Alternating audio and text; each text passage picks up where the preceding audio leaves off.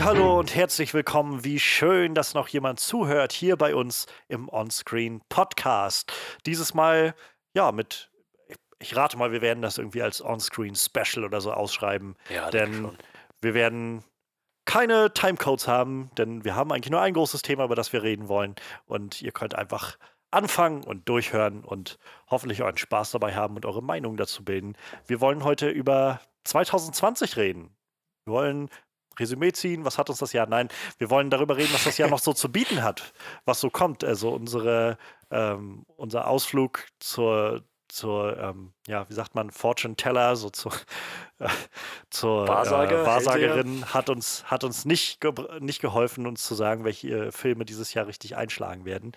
Aber ähm, wir werden trotzdem versuchen, ein bisschen zu überlegen, welche der Filme, der großen Filme, die jetzt so anstehen dieses Jahr, ähm, vielleicht interessant werden könnten. Auf was freuen wir uns, auf was nicht. Wir, wir reden ja sowieso immer, wenn wir über einen Film reden, darüber, was für Erwartungen hatten wir. Und vielleicht ist das ein ganz guter Punkt, um mal zu Anfang des Jahres so unsere, unsere generelle Erwartungshaltung für das Jahr abzuloten.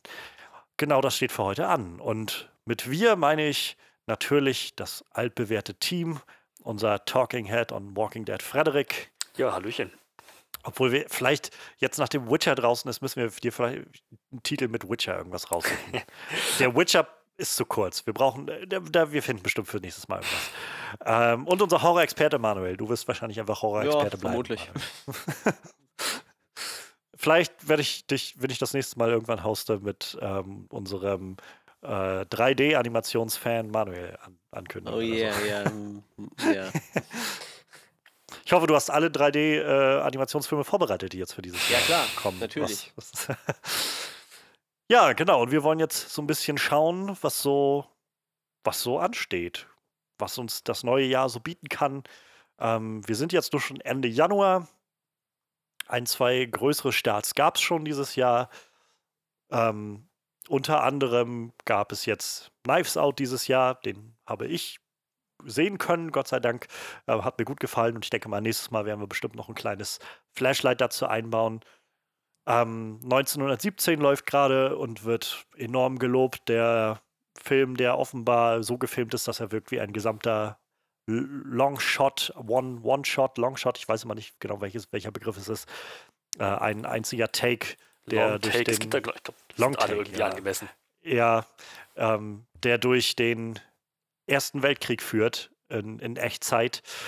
Ähm, Bad Boys for Life lief schon an. Und äh, auch die Your Name-Fortsetzung Weathering with You. Jojo Rabbit lief an, aber ich will kurz anprangern, er läuft bei uns nicht im, in keinem Kino. Ich verstehe einfach nicht, warum der hier nicht läuft. Krass. Das kotzt mich an. Ich, ich, äh, ich bin ein großer Fan von Taika Waititis Werk und Jojo Rabbit hat mich so fasziniert und der startete am 23.01., also letzte Woche Donnerstag, zum Zeitpunkt jetzt unserer Aufnahme und lief da schon nicht bei uns im Kino und auch für die jetzige Woche ist er nicht angesetzt fürs Kino und ich gebe so ein bisschen die Hoffnung aus, dass er, dass er hier bei uns in Rostock noch laufen wird. Tatsache, bei uns läuft er auch nicht. Verrückt. Finde ich ganz schön, weiß ich nicht, finde ich ganz schön seltsam irgendwie. Gerade weil der Film irgendwie sehr viel Lob schon überall hat, ist für Oscars nominiert und so, also seltsam. Ja. Und damit sind wir jetzt quasi Ende, Ende Januar angekommen und ähm, wir haben jetzt nächsten Donnerstag, also in zwei, drei Tagen, noch einen, einen neuen Donnerstag, wo noch mal ein bisschen was startet. Da ist aber nicht wirklich viel Interessantes dabei.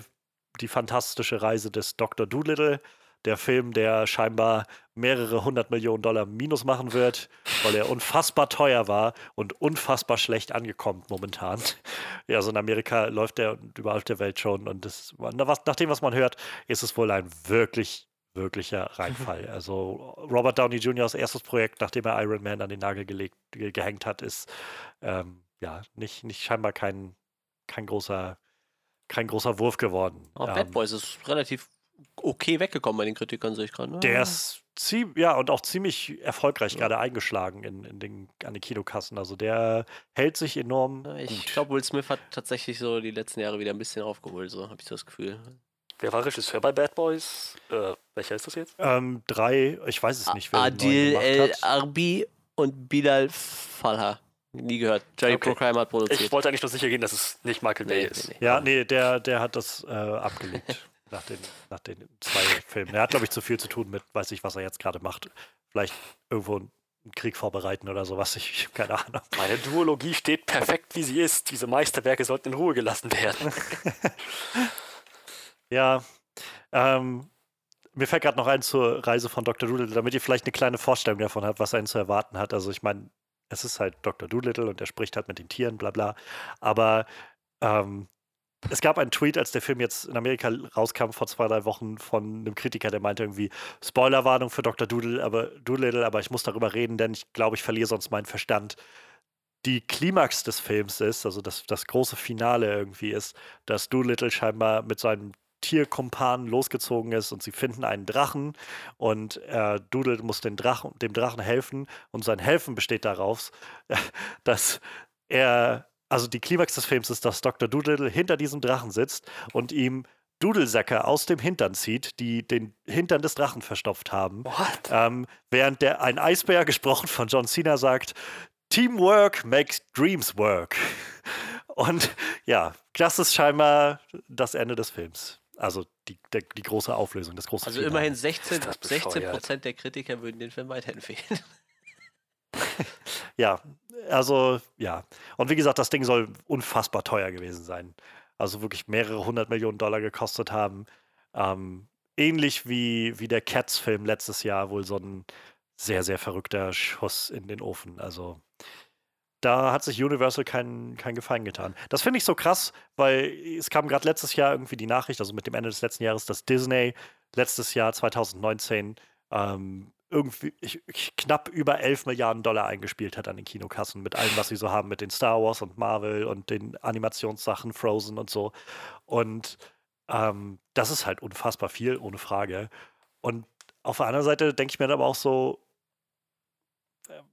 wenn, wenn die anderen Studios irgendwie ihr Geld, Universal, wenn die ihr Geld nun mal in sowas wie Cats und, und, und Doodle stecken, dann müsst ihr euch aber vielleicht auch nicht wundern, dass ihr nicht so viel reinkriegt. Ich Ja, weiß nicht. Irgendwie. irgendwie.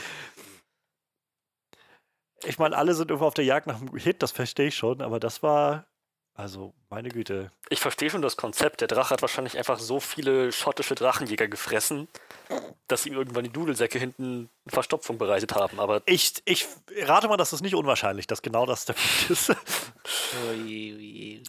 Ja, also in dem Sinne ähm, erwartet uns vielleicht jetzt auch nicht, nicht so viel noch. Ähm, es startet noch der, so ein kleiner, ja, mehr oder weniger so ein Indie-Drama, Little Women, äh, eine Romanverfilmung von, von äh, Greta Gerwig, die gerade auch zu den Oscars irgendwie so ein bisschen ansetzt. Aber ähm, ja, mal, mal gucken. Auch sowas, wo ich nicht sicher bin, ob das hier bei uns überhaupt laufen wird. Aber springen wir mal in den Februar, würde ich sagen, denn der startet jetzt bald und wir haben schon nächste Woche, also am 6. Februar, äh, einen ziemlich großen Filmstart, ähm, wo ich super gespannt bin. Wir haben, glaube ich, schon vor Monaten irgendwann mal nach dem ersten Trailer drüber geredet und mittlerweile gab es einen zweiten Trailer und ja, wir stehen jetzt kurz davor, uns- dass man den Film angucken kann. Ich bin gespannt, wie eure Stimmung so ist zu Birds of Prey, The Emancipation of Harley Quinn. Der Film scheint irgendwie, also er scheint so, so vage mit dem Suicide Squad-Film zusammenzuhängen. Immerhin ist es wieder Margot Robbie, die, äh, Robbie, die Harley Quinn spielt. Aber gleichzeitig haben sie so ein bisschen eingeräumt, ja, wir, wir achten jetzt nicht allzu sehr auf Suicide Squad. Wir machen irgendwie unser eigenes Ding. Und keine Ahnung, ob ihr jetzt in eurem Kopf sagt, das ist eine Fortsetzung oder spielt in einem anderen Universum, ist uns einfach egal, so ein bisschen. Und äh, was ich schon mal eine gute Entscheidung finde. Ich persönlich bin froh, wenn sie vielleicht nur die Sachen, die in Suicide Squad irgendwie interessant waren, fand ich jedenfalls. Und das war eigentlich Margot Robbie und vielleicht noch Will Smith, ähm, dass sie die sich rauspicken und damit weitermachen. Und äh, dazu kommt, der Film wird ab 16 sein. Also in Amerika R-rated, bei uns ab 16 in Deutschland. Also ich bin gespannt, was sie daraus machen. Ich, da sage ich mal erstmal so ein bisschen Dankeschön an Joker, denn ich glaube, nachdem Joker so erfolgreich war, haben sie nochmal nachgesetzt und so ein bisschen was R-rated umgesetzt. Ähm, vielleicht kann, gibt Joker DC da ein bisschen, ein bisschen Rückendeckung, dass sie mehr auch solche gewagten Sachen tun können. Und ja, ich bin sup- also ich bin echt gespannt, muss ich sagen. Äh, mir gefällt, wie sich das DC-Universum in den letzten Jahren so ein bisschen gedreht hat. Also gerade im letzten Jahr mit Shazam war so ein, gerade so ein Film, wo ich das Gefühl hatte, damit kann ich persönlich mehr anfangen und habe mehr das Gefühl, dass, dass die Leute, die dahinter stehen, tatsächlich eine interessante Vision für das haben, was sie tun. Und vor allem scheinen sie sich einfach auf einen Film zu konzentrieren und nicht darauf zu konzentrieren, dass sie gleich ein komplettes Universum mit einem Film aufmachen müssen, so wie mit Batman wie Superman oder Justice League oder so. Und deshalb bin ich sehr gespannt. Ich, also Margot Robbie, ich freue mich auf die, ich freue mich sehr auf Mary Elizabeth Winstead. Das ist immer auch so eine Schauspielerin, auf die ich mich sehr freue. Ich bin super gespannt auf Ewan McGregor als Villain. Ich habe gerade so ein bisschen das Gefühl, Ewan McGregor ist in so einer, so einer kleinen Renaissance. Der wird, glaube ich, wieder ein bisschen größer werden in den nächsten Jahren und ein bisschen pro, äh, ja, prominenter vertreten sein überall. Und vielleicht ist das der nächste große Schritt. Viele der Villains kenne ich nur so vage. Black Mask und, und Victor Sass sind, glaube ich, auch im Trailer zu sehen. Wer weiß, wer noch so auftaucht. Ähm, ich, bin, ich bin sehr gespannt. Wie geht's euch mit Birds of Prey? Ich sage immer, bei Suicide Squad nee. lag. bei, bei, ich sage immer, nein, danke. nee, bei Suicide Squad hat es halt definitiv nicht an den Charakteren gelegen, so, sondern an allem anderen. So, ne? Ich habe den Film, ich weiß nicht, vor ja im Dezember nochmal geguckt, so. Einfach weil ich die Charaktere mag. So, ich hätte mir halt einen ganzen Film über Will Smiths Charakter angucken können oder auch über Harley Quinn. Oder wegen mir auch über irgendwen anders so. Ich fand auch diesen Captain Boomerang irgendwie witzig so, aber diese ganze Filmkomposition hat halt überhaupt nicht funktioniert. So, und der Film war halt echt alles in allem ziemlich kacke. Aber äh, ja, wie gesagt, die Charaktere mag ich halt, ne? Margot Robbie ist eine super Schauspielerin, die gucke ich mir immer sehr gerne an und wenn sich da jetzt mal einer was Vernünftiges für die ausgedacht hat, wird das vielleicht auch ziemlich cool. Ne? Also ich bin da auch noch relativ äh, entspannt bei der Aktion. Deshalb Habe ich das richtig verstanden? Sie hat den Joker umgelegt? Ähm, das suggeriert sie auf jeden Fall, ja. Ähm, ob sie ihn jetzt umgebracht hat oder ihn einfach verlassen hat oder es versucht hat und abgehauen ist, keine Ahnung. Aber äh, sie scheint auf jeden Fall, ja, nicht so gut mit ihm auseinandergegangen zu sein. Und wenn sie Jared Leto's Joker umgebracht hat, wegen meiner, okay. Ja, tatsächlich wegen meiner auch. Ne, Jared Leto findet das wahrscheinlich nicht so geil. Er hat ja noch ein großes anderes Projekt jetzt äh, Ja, auf das kommen wir auch noch später sprechen. Aber ja, ja, gen generell, ich hatte das Gefühl, dass DC-Universum, nachdem Justice League rauskam und so quasi seinen vermeintlichen Zenit hatte, verjüngt sich einfach jetzt nur noch so. Und es wird wieder, die Welt wird einfach kleiner, habe ich das Gefühl. Ja, so, ja, ähm, stimmt. Also ich meine, also man, es sind immer noch verschiedene Filme, verschiedene Konzepte und Charaktere, aber man hat nicht mehr dieses Gefühl von einem Shared Universe, einer umspannenden Welt, in der das alles zusammenspielt. Ich meine, Batman wird jetzt erwähnt, da im Zuge mit der, mit der Hyäne, die sie Bruce genannt haben. Ja. Und es ist irgendwie ein netter Gedanke zu wissen, dass damit tatsächlich Ben Afflecks Batman gemeint ist. ähm, aber das war's dann auch. Ne? Ben Afflecks Schatten werden noch lange auf diese auf diesen Zweig des DC-Universums wahrscheinlich nachwirken. auch wenn man ihn nicht mehr sieht. Vermutlich. Und das ist auch, es ist auch so schade. Der, er, war, er, war, ein guter Batman. Er hatte sich so ihm, viel vorgenommen mit dieser Rolle. Ja, hat auch so, einfach hat auch was rausgeholt, was nur ging in Batman wie Superman. Naja. Aber ja, ich bin, ich bin äh, sehr gespannt, was die da, was die da machen. Black Mask ähm, haben wir, glaube ich, noch nicht. Haben wir den irgendwann schon mal in Live-Action gesehen? Nee glaube nicht. Nee, ne? Also viel, mag sein, dass der vielleicht in irgendeiner dieser DC-Serien mal irgendwo dabei war, so von, weiß ich nicht, Arrow oder, oder so, mhm. ob der da vielleicht schon mal aufgetaucht ist, aber ich weiß es nicht. Also ich habe jedenfalls noch nichts von mitbekommen. Und ich kann mich auch erinnern, als der Trailer rauskam, der erste war damals so ein bisschen die Frage, also die, durch, durch das Netz und so ging so, wer ist dieser Black Mask? So, ich glaube, die Figur ist einfach noch nicht so bekannt. Tja, dann ähm, haben sie natürlich Möglichkeiten, neuen Zuschauern, die mit diesem Charakter noch nicht den Zugang gefunden haben, so einen Zugang zu ermöglichen. Hoffentlich mit ein paar kreativen Ideen. Ich befürchte einfach, wenn ich diesen Trailer sehe, dass Black Mask im Prinzip nur so ein Lex Luthor 2.0 wird. Ähm, ich fände es tatsächlich schade, wenn sie, wenn sie dieses, naja, diese bedrohliche Crime-Boss-Manier, die er so mit sich bringt, einfach naja, durch so, so, eine, durch so einen generellen Wahnsinn einfach ersetzen. Ja, ja. Das keine Ahnung. Ich also manchmal so ein bisschen Jesse Eisenberg Flashbacks, wenn ich, wenn ich das so sehe. Ich, ich meine, Ewan McGregor ist ein toller Schauspieler, vielleicht hat er da auch noch irgendwie die Möglichkeit gehabt, ähm, was, was rumzureißen oder seine, seine Vorstellung von dem Charakter zu realisieren. Ähm, ich, ich hoffe mal, dass, dass, da was Gutes rausgekommen ist. Letzten Endes wird dieser, dieser Film durchaus einen beachtlichen Teil von Black Mask getragen werden müssen. Ich meine, Margot Robbie, schön und gut, aber ich meine, Harley Quinn ist jetzt nicht der Charakter, der ohne irgendwelche extrinsische Motivation irgendwas tut. Ja, er muss halt einen, guten Willen abliefern. Ne? Irgendwen, der, ja, der, der zu begeistern weiß, also und, und oder zum Hassen ja, Bei Bösewichten immer ja. schwierig, ne? Also wir haben schon echt viele gehabt, wo du dir denkst, so, boah, das sind gerade so, Marvel ja. hat das auch in vielen Filmen nicht hingekriegt, irgendwie. Ich weiß noch, war Mats Mikkelsen in Dr. Das ist tatsächlich Dr. Strange auch irgendwie. Ja, ja, Dr. Shiva. ähm, das, das war tatsächlich was, wo, wo ich so mit den als, ja, gerade als so, so Suicide Squad rauskam, als dann äh, Wonder Woman rauskam und äh, Justice League und so, das war halt, wo ich dann irgendwie so ein bisschen überlegt habe, also man zu, zu Genüge und auch zu Recht wurde immer gesagt, so Marvel hat irgendwie Probleme mit seinen Villains. Vielleicht ist einfach generell das Villain kreieren in gerade diesen Superheldenfilmen keine einfache Aufgabe. Denn so, also ich meine, ich, ich mag gerade jetzt von den neueren Sachen aus Shazam mochte ich den ganz gerne, den, den, äh, äh, jetzt habe ich seinen Namen auch schon wieder vergessen, war auch so ein Doktor. Ähm, ähm, aber davon ab, der letzte DC-Villain, der davor irgendwie wirklich Eindruck bei mir hinterlassen hat, war wahrscheinlich Bane eher noch der Joker aus The Dark Knight.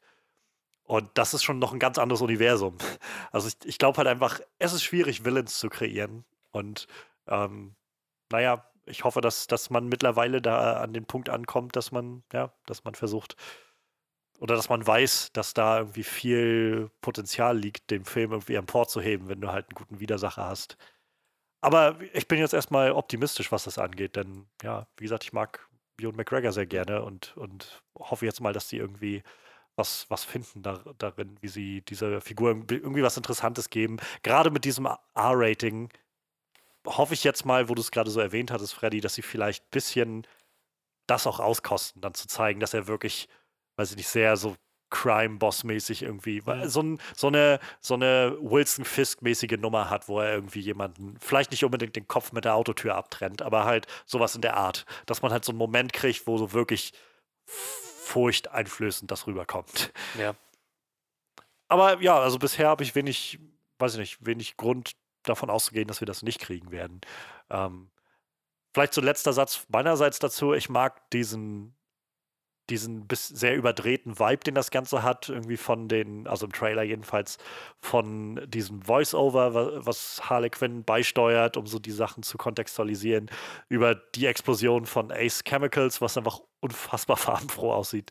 Ähm, keine Ahnung, bis halt zu dem Moment, wo sie, äh, wo sie so Popeye-mäßig irgendwie ihr Kokain schnupft und dann ähm, ausholen kann zum, zum Gegenangriff oder so. Das sieht halt einfach aus wie ein lebendiger Comic. Und das ist, wo ich in den letzten Jahren immer mehr das Gefühl habe, eigentlich mag ich das mit am liebsten, wenn man wirklich dieses Medium-Film auch genau für solche Sachen nutzen kann und das irgendwie kreativ umsetzt. Und äh, ja, ich, ich bin, also insofern bin ich sehr gespannt und habe halt das Gefühl, es wird eben nicht Suicide Squad 2.0, sondern sie haben schon, glaube ich, eine eigene Herangehensweise gefunden für das Ganze. Ja, das ist äh, nächste Woche.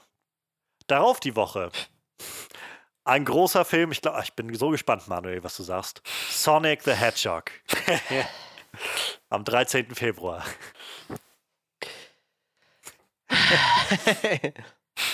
ja, ich weiß nicht. Ich, ich mag ja Videospielverfilmungen. Die sind zwar meistens kacke, aber ich gucke mir die immer gerne an. Aber ich glaube, so die letzte Idee, auf die ich gekommen wäre, wäre so: Boah, so ein Sonic-Film.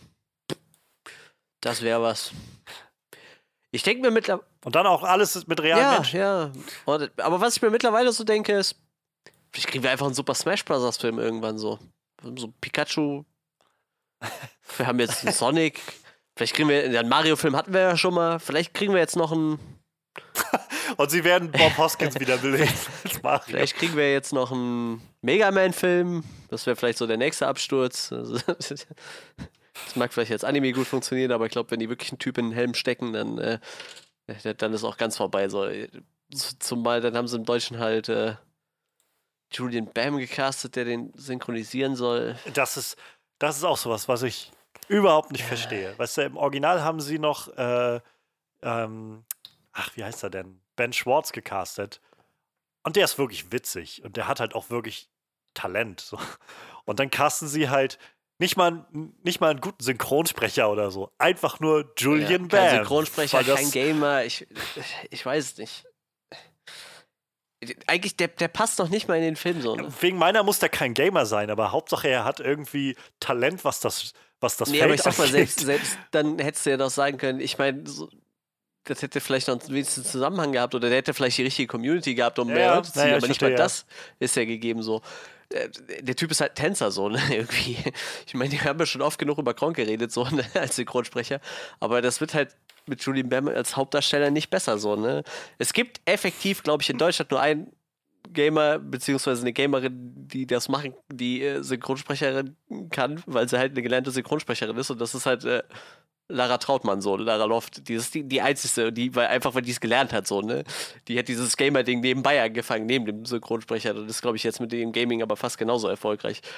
Die kann es halt, die hat es halt gelernt, ne? Die ist auf einer Synchronschule und die ist Sängerin, die durfte auch bei Frozen Charakter spielen, weil sie halt singen kann und eine Syn und Synchronsprecherin ist, aber man kann halt nicht jeden x-beliebigen da hinsetzen. Für, für, eine kleine Nebenrolle ja. vielleicht, weißt du, so einfach als, als Gag oder so.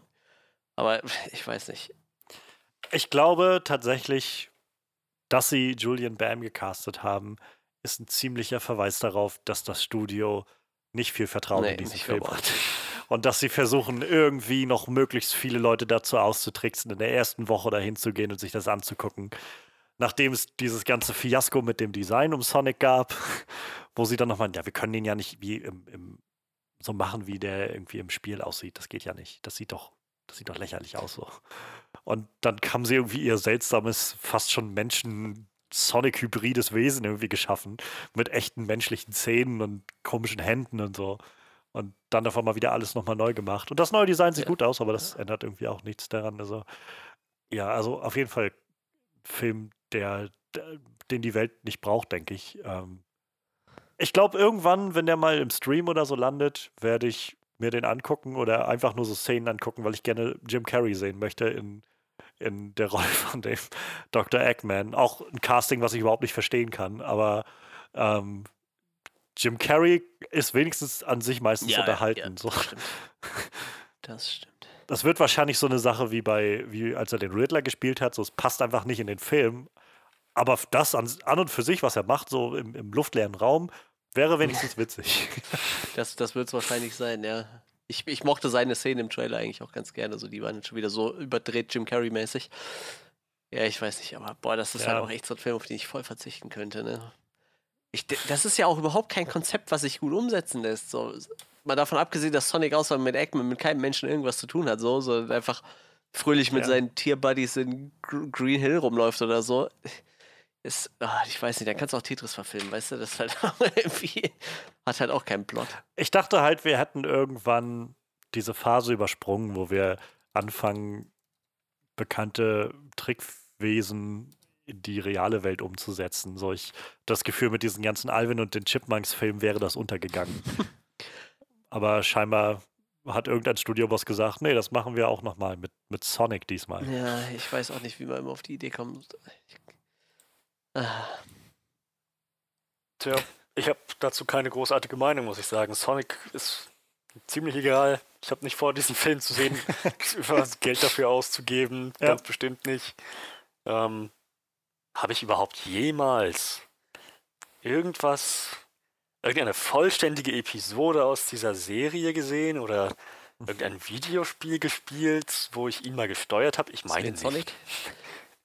Ich kann mich ja. erinnern, es gab mal früher, also die Spiele habe ich auch nicht wirklich gespielt. Ich hatte mal von einem Cousin damals ein, ein altes Sega-System ausgeliehen bekommen. Da war auch ein Sonic-Spiel dabei, aber hat mich jetzt nie so fasziniert. Ähm, ich kann mich erinnern, es gab eine Zeit lang eine, eine Serie auf, auf Super RTL, lief die früher, Sonic Underground. Und die ist mir ja, auch nur im Gedächtnis geblieben, weil es ein ziemlich catchiges Intro hatte und die ganze Zeit immer so in, in so einem Punk Alternative Rock Style irgendwie so ein Typ immer so Sonic Underground gesungen ja, hat. Stimmt. Ähm, aber das war's auch. Also davon ab. Ich glaube, es ist nicht, auch nicht meine Generation. Und ich glaube, dazu kommt auch einfach, Sonic ist ja sowieso so ein Franchise, was groß geworden ist, als so Videospiele begonnen haben, so massentauglich zu werden und danach einfach mega, also nach allem, was man hört, nur noch Scheißspiele gemacht hat. So jedes Jahr aufs Neue kam irgendein scheiß Sonic-Game raus mit irgendwelchen neuen Gimmicks, die alle nicht funktioniert haben und irgendwann war Sonic ein Werwolf und irgendwann war Sonic verliebt in, ein, in eine menschliche Prinzessin und so lauter so ein Kram und das ging so von Jahr zu Jahr bis irgendwie Mitte der 2000er, bis sie irgendwann aufgehört haben, Sonic-Games zu machen und äh, keine Ahnung, also wer jetzt auf die Idee gekommen ist, nochmal Sonic ja, rauszugraben. Es gibt ein starkes, es gibt ein starkes Fandom darum, ohne Frage. Es gibt auch mittlerweile wieder Sonic-Spiele, die sogar was taugen tatsächlich. Also die haben sogar nochmal so ein oh. altes Sonic gemacht. Das heißt halt auch einfach Sonic 4, was halt wirklich einfach diesen 2D-Style von den alten Sonic-Spielen nochmal aufnimmt. Und das ist halt auch irgendwie cool so, ne? Aber warum, wie gesagt, die, die Story, die ist halt so stumpf, da kannst du, das funktioniert vielleicht als Anime-Serie irgendwie ein bisschen so, ne? Da kannst du halt Abenteuer von Sonic und seinen Freunden erzählen. Ich meine, genug Charaktere gibt's da so, aber das ist doch einfach nichts, wo man so ein, wo man einen richtigen Film draus machen muss. Und ich, ich gucke mir gerade hier so die Liste also. an, an, an Live-Action-Videogame-Movies an und Alter, da sind so viele Filme im einstelligen Bereich, das ist halt unglaublich. So bei, bei Rotten Tomatoes, ne? Und echt, einer meiner Lieblingsfilme ist ja echt so Mortal Kombat, weil die Prämisse ist stumpf, in den Spielen aber auch, aber die Kämpfe sind gut durchchoreografiert und so und der hat einen hohen Unterhaltungsfaktor und der ist halt mit 46% auch echt einer der, der am höchsten ne, im Ranking so. Und das ist halt echt schon lächerlich, wenn man darüber nachdenkt. Ne? Ja, Detective ja. Pikachu mit 68 Prozent. Voll der absolute Erfolg für die Video, für die Videospielverfilmung so. Alter Vater. Mensch, Mensch, Und ja. Da kommt halt auch echt noch viel Scheiße. Ich glaube, dieser Monster Hunter-Film, ne, der wird auch so richtig in die Hose gehen. So. Ich verstehe halt nicht, was das. Also, ich habe nie Monster Hunter gespielt. Ähm, ich verstehe nicht, warum man Paul W.S. Anderson dafür sich holt, um Monster Hunter umzusetzen. Er hat Resident Evil gemacht. Er ist quasi. Ja, ich, das Ding ist, glaube ich, ähm, Monster Hunter, also von der Story her sind die Spiele halt super stumpf, ne? Also im Endeffekt geht es ja immer nur darum, dass irgendein Riesenmonster ein Dorf bedroht. Und du bist halt einer von den Jägern, die dieses Riesenmonster besiegen müssen. Vollkommen stumpfe Prämisse, aber du musst halt so coole Actionsequenzen reinballern mit Riesenmonstern. Ich glaube, das ist schon so dem sein Ding. Also ich glaube, das könnte der hinkriegen, so, weil auf die Story wird er nicht Ich glaube, da kommen wir nachher noch drauf zu sprechen. Also da können wir Dieses Jahr kommt auch noch. Eingehen. Ja, Mortal Kombat kommt erst nächstes Jahr. Ne? Uncharted kriegen wir irgendwann mal als Film. In zwei Jahren so. Äh, Angeblich, ja, der ist gerade wieder nach hinten verlegt. Also, worden. aber das sind vielleicht ja. auch Dinger, wo ich mir so denke, da gibt die Story das vielleicht auch her. Ist ein bisschen wie Tomb Raider so. Tomb, ja. Tomb Raider, Tomb Raider, ich, egal. Ähm, auf jeden Fall so in, in die Richtung halt, ne? Also, da kannst du mit Sicherheit eine coole Story drum erzählen, denke ich. Aber Sonic? Was wir aber kriegen, um vielleicht mal den, den Bogen zu spannen, weg von Sonic, ähm, und zwar noch im, im Februar, ist die mehr oder weniger Wiederauferstehung des Dark Universe. Und zwar kriegen wir Lee Whannells Der Unsichtbare, The Invisible Man. Und äh, wir hatten schon mal über den Trailer irgendwann gesprochen, als der rauskam, meine ich mich zu erinnern. Ähm, das Ganze scheint ja deutlich mehr jetzt wirklich auf Horror angelegt zu sein. Ich glaube auch Blumhaus ist mit involviert als, als Produktionsstudio. Keine Ahnung, also ich, ich habe Lee Wannells Regiedebüt gesehen, Upgrade, gerade mir vor ein paar Wochen nochmal neu angeguckt, also wiederholt angeguckt und Upgrade ist ein wahnsinnig guter Film, bisschen, bisschen sehr auf die Nase manchmal, aber einfach von der Inszenierung ziemlich spannend gemacht. Und wenn der sowas zu diesem Projekt bringen kann, wegen meiner, ist jetzt auch nichts, wo, ich, wo es mich nach dürstet ich finde es einfach nur unglaublich witzig, dass sie, weiß ich nicht, innerhalb von, ich weiß nicht, wann, wann Dark Dracula Untold rauskam, 2014 yeah, so. oder sowas, ja. irgendwie, dass sie innerhalb von sechs Jahren quasi drei Versuche gemacht haben, dieses, dieses Franchise irgendwie zu starten. Erst mit Dracula Untold, dann haben sie versucht die Mumie und das ist noch weiter gescheitert als Dracula und jetzt kommt der Unsichtbare und haben diesmal gesagt, wisst ihr was, ähm, wir, wir, wir geben das Ganze einfach Blumhaus, die sind Horror-Experten und die lassen den machen und dann wird das schon irgendwie. Und der Trailer sah creepy aus und ja. das ist wahrscheinlich alles, was. Boah, das ist halt schon wieder zählt. so Panne, ne? In Anbetracht zur Mumie ist das ein großer Schritt nach vorne, finde ich. Das ist so Panne. Äh, du hast ja eben doch gesagt, so Dr. Doodle vollkommen gefloppt, so Universal hat gefühlt schon eh nichts mehr in der Hand, so. Und das Einzige, was die halt noch haben, ist Jurassic ja. World. Und ich weiß nicht, ähm, ob die, die, äh, die Mission Impossible Sachen, ob die damit reinfallen. Ich glaube, die sind Paramount oder sowas kann sein, dass das Ja, so ein das- Unterstudio ist oder so. Aber die haben nur noch ein, zwei große Franchises, die wirklich viel Ja, Geld und dann geben sie halt quasi ihr komplettes. Die, ich glaube, das ging ja jetzt nicht um den Unsichtbaren, ich glaube, das ging ja um dieses komplette Dark Universe, was die mehr oder weniger zu Blumhaus gechippt haben, so, ne, damit die sich drum kümmern. Das ist halt super Panne, Ja, weil ja. alles, was man heutzutage so als, als, als Monster kennt, so kommt alles von Universal, so, ne? Die haben das so in den 40er, 50er, ich glaube sogar in den 30er Jahren schon einfach groß gemacht, so, ne? Werwölfe, Vampire, so. Das sind alles Dinger, wo Mumien, alles, wo, wo Universal seine Finger mit dem Spiel hatte.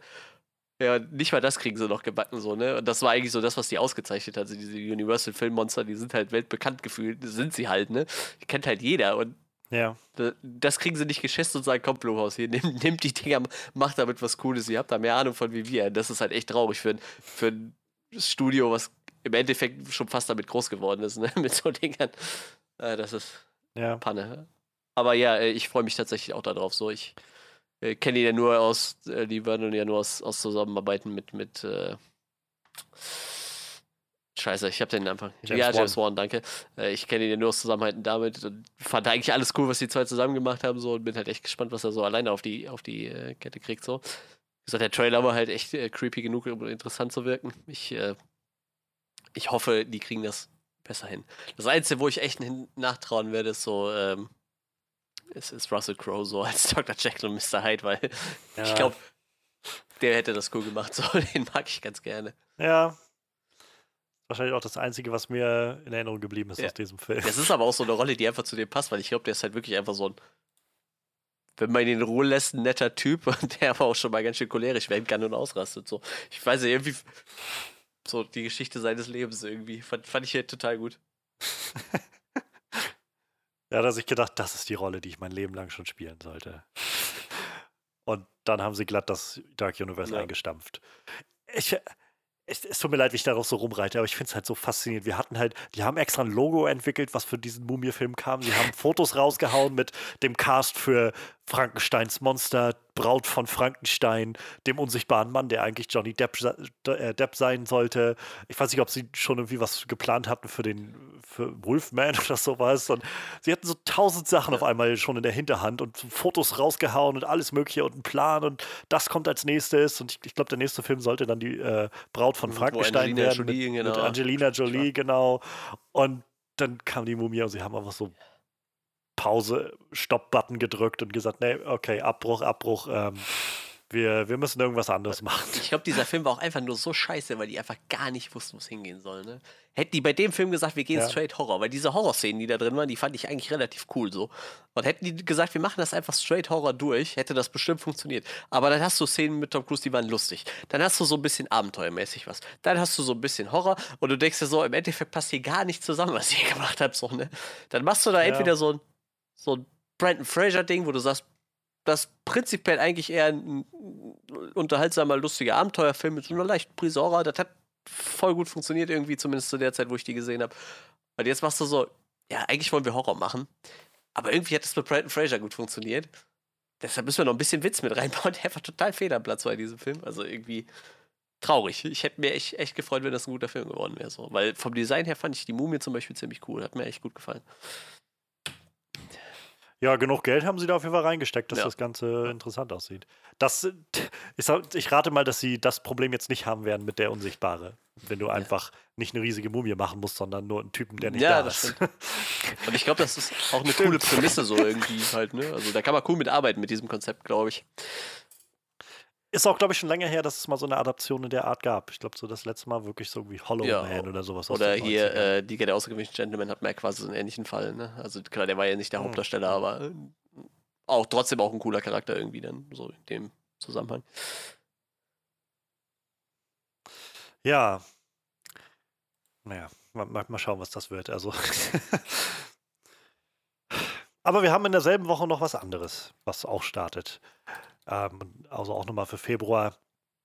Und ich glaube, da muss ich am besten Freddy fragen, denn Freddy, du, du bist du, du magst doch so dein, dein, dein Snatch oder dein Lock, Stock and Two Smoking Barrels, oder?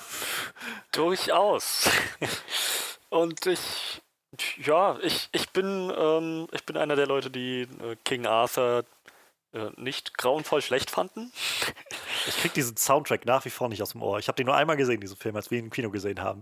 Und ich sitze manchmal irgendwie abends im Bett oder sowas und habe immer dieses din, din, din, din, din, din, din, din, din, din im Ohr, was in diesem Film lief. Ach, überhaupt. Also auch der, der, der, der Song ähm, Ja, The Devil and the Huntsman ist so badass. Und Charlie Hunnam ist halt auch super. Ich konnte diesem Film tatsächlich einiges abgewinnen. Ähm, was, was nicht heißen soll, dass sie nicht auch da Potenzial verschenkt haben, aber äh, war, in Ordnung. Guy äh, Ritchies Aladdin-Film soll auch erstaunlich gut gewesen sein. Ihn Den nicht habe ich gesehen, noch nicht gesehen, aber, aber, ähm, ich, ich, ich finde es schön, dass, dass Guy Ritchie nicht so der, der nächste Shyamalan geworden ist, wo man sagt, oh, der schon wieder, oh, meine Fresse, nein. Ähm, ich habe ich hab Lock, Stock und, und Two Smoking Barrels gesehen. Noch jemand hier? Ich habe, glaube ich, noch gar nichts weiter groß, außer den Sherlock Holmes-Film und halt King Arthur habe ich, glaube ich, und Codename Uncle. was- was hat er sonst so gesehen, aber gemacht? Ansonsten habe ich Also Ja, Sherlock ich Holmes, gesehen, den ersten die mit äh, Robert. Downey Jr. Ähm, Lock, Stock, Two Smoking Barrels ist Bube, Dame, König, Gras im Äh, Deutschen. ja, den habe ich, glaube ich, auch gesehen. ah, ja. Snatch Snatch habe ich auch mal Diamanten, gesehen, was ja, das ist Film aber Jahre her alles. Und ja, ansonsten kam vor 2015 äh, The Man from Uncle und im Deutschen hieß der Den Codename ich, weiß ich Uncle. nicht, ob ich den gesehen habe. Codename Uncle.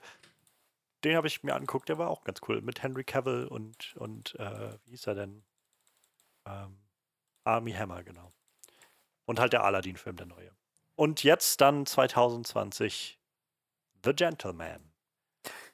Tja, ich. Also man, man kann sehen, dass ähm, Guy Ritchie Gefallen an Charlie Hunnam gefunden hat. Ja. Die arbeitet anscheinend gerne mit ihm zusammen.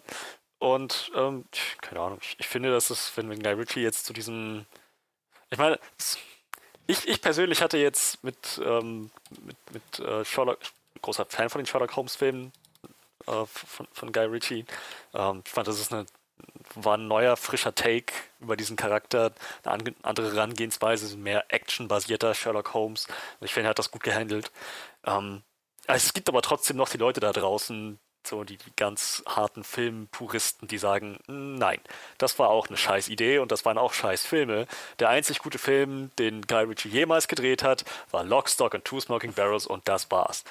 Und ich, ich teile diese Meinung absolut nicht, aber ähm, in, der Hinsicht ist es vielleicht gar nicht schlecht, wenn Guy Ritchie zurück zu dieser Art von Film geht, wo der Konsens immer noch besteht unter so ziemlich allen Leuten, das war ein echt guter Film. Ähm, ich scheinbar hatte dafür ein besonderes Händchen. Scheinbar kommt das, kommt so diese Art von Film, wenn er sie macht, ähm, besonders gut an. Also ja, warum nicht? Und ich glaube, Matthew McConaughey ist äh, eine perfekte Casting, perfekte Casting Choice dafür. Das sieht schon wieder nach so einer unglaublichen, so, so Matthew McConaughey-typischen Rolle aus, einfach. Alright. Diese, dieser Moment, wo er irgendwie ähm, mit, mit der Knarre so in die Kamera hält und dann irgendwie sagt wie In the jungle there's only one rule. The tiger, the tiger eats oder irgendwie sowas. The, the lion. The, nee, Ja. the, the king eats. Nee, when, when the. Oh, scheiße, when the king is hungry, he eats. Ja, irgendwie sowas. Also Das, das ist halt was so, das, ja, es wirkt einfach wie Matthew McConaughey pur. So. Ah, Ich denke, da ist definitiv Potenzial. Und ich meine, Lock, Stock and Two Smoking Barrels in allen Ehren, man merkt im Film an, dass er schon ein bisschen älter ist. Ähm, das ist so eine ganz faszinierende Blende aus Kifferhumor und, und, und, und Action und, und, und Crime-Drama. Es ist ein echt verrückter Film. Verdammt lustig auch. Und witzig. Ähm, ich glaube, das ist so ziemlich der einzige Kifferhumor-Film, der mich jemals wirklich erreicht hat. So, alles andere fand ich immer, nur, keine Ahnung, ein bisschen random und nicht besonders Ja. ansprechend. Aber das, ich, ich finde, das, das hat der Film sehr gut gemacht. Ich glaube, Guy Ritchie kann das, kann das sehr gut. Und ja, ähm, der Film sieht nach Spaß aus. Ich freue mich.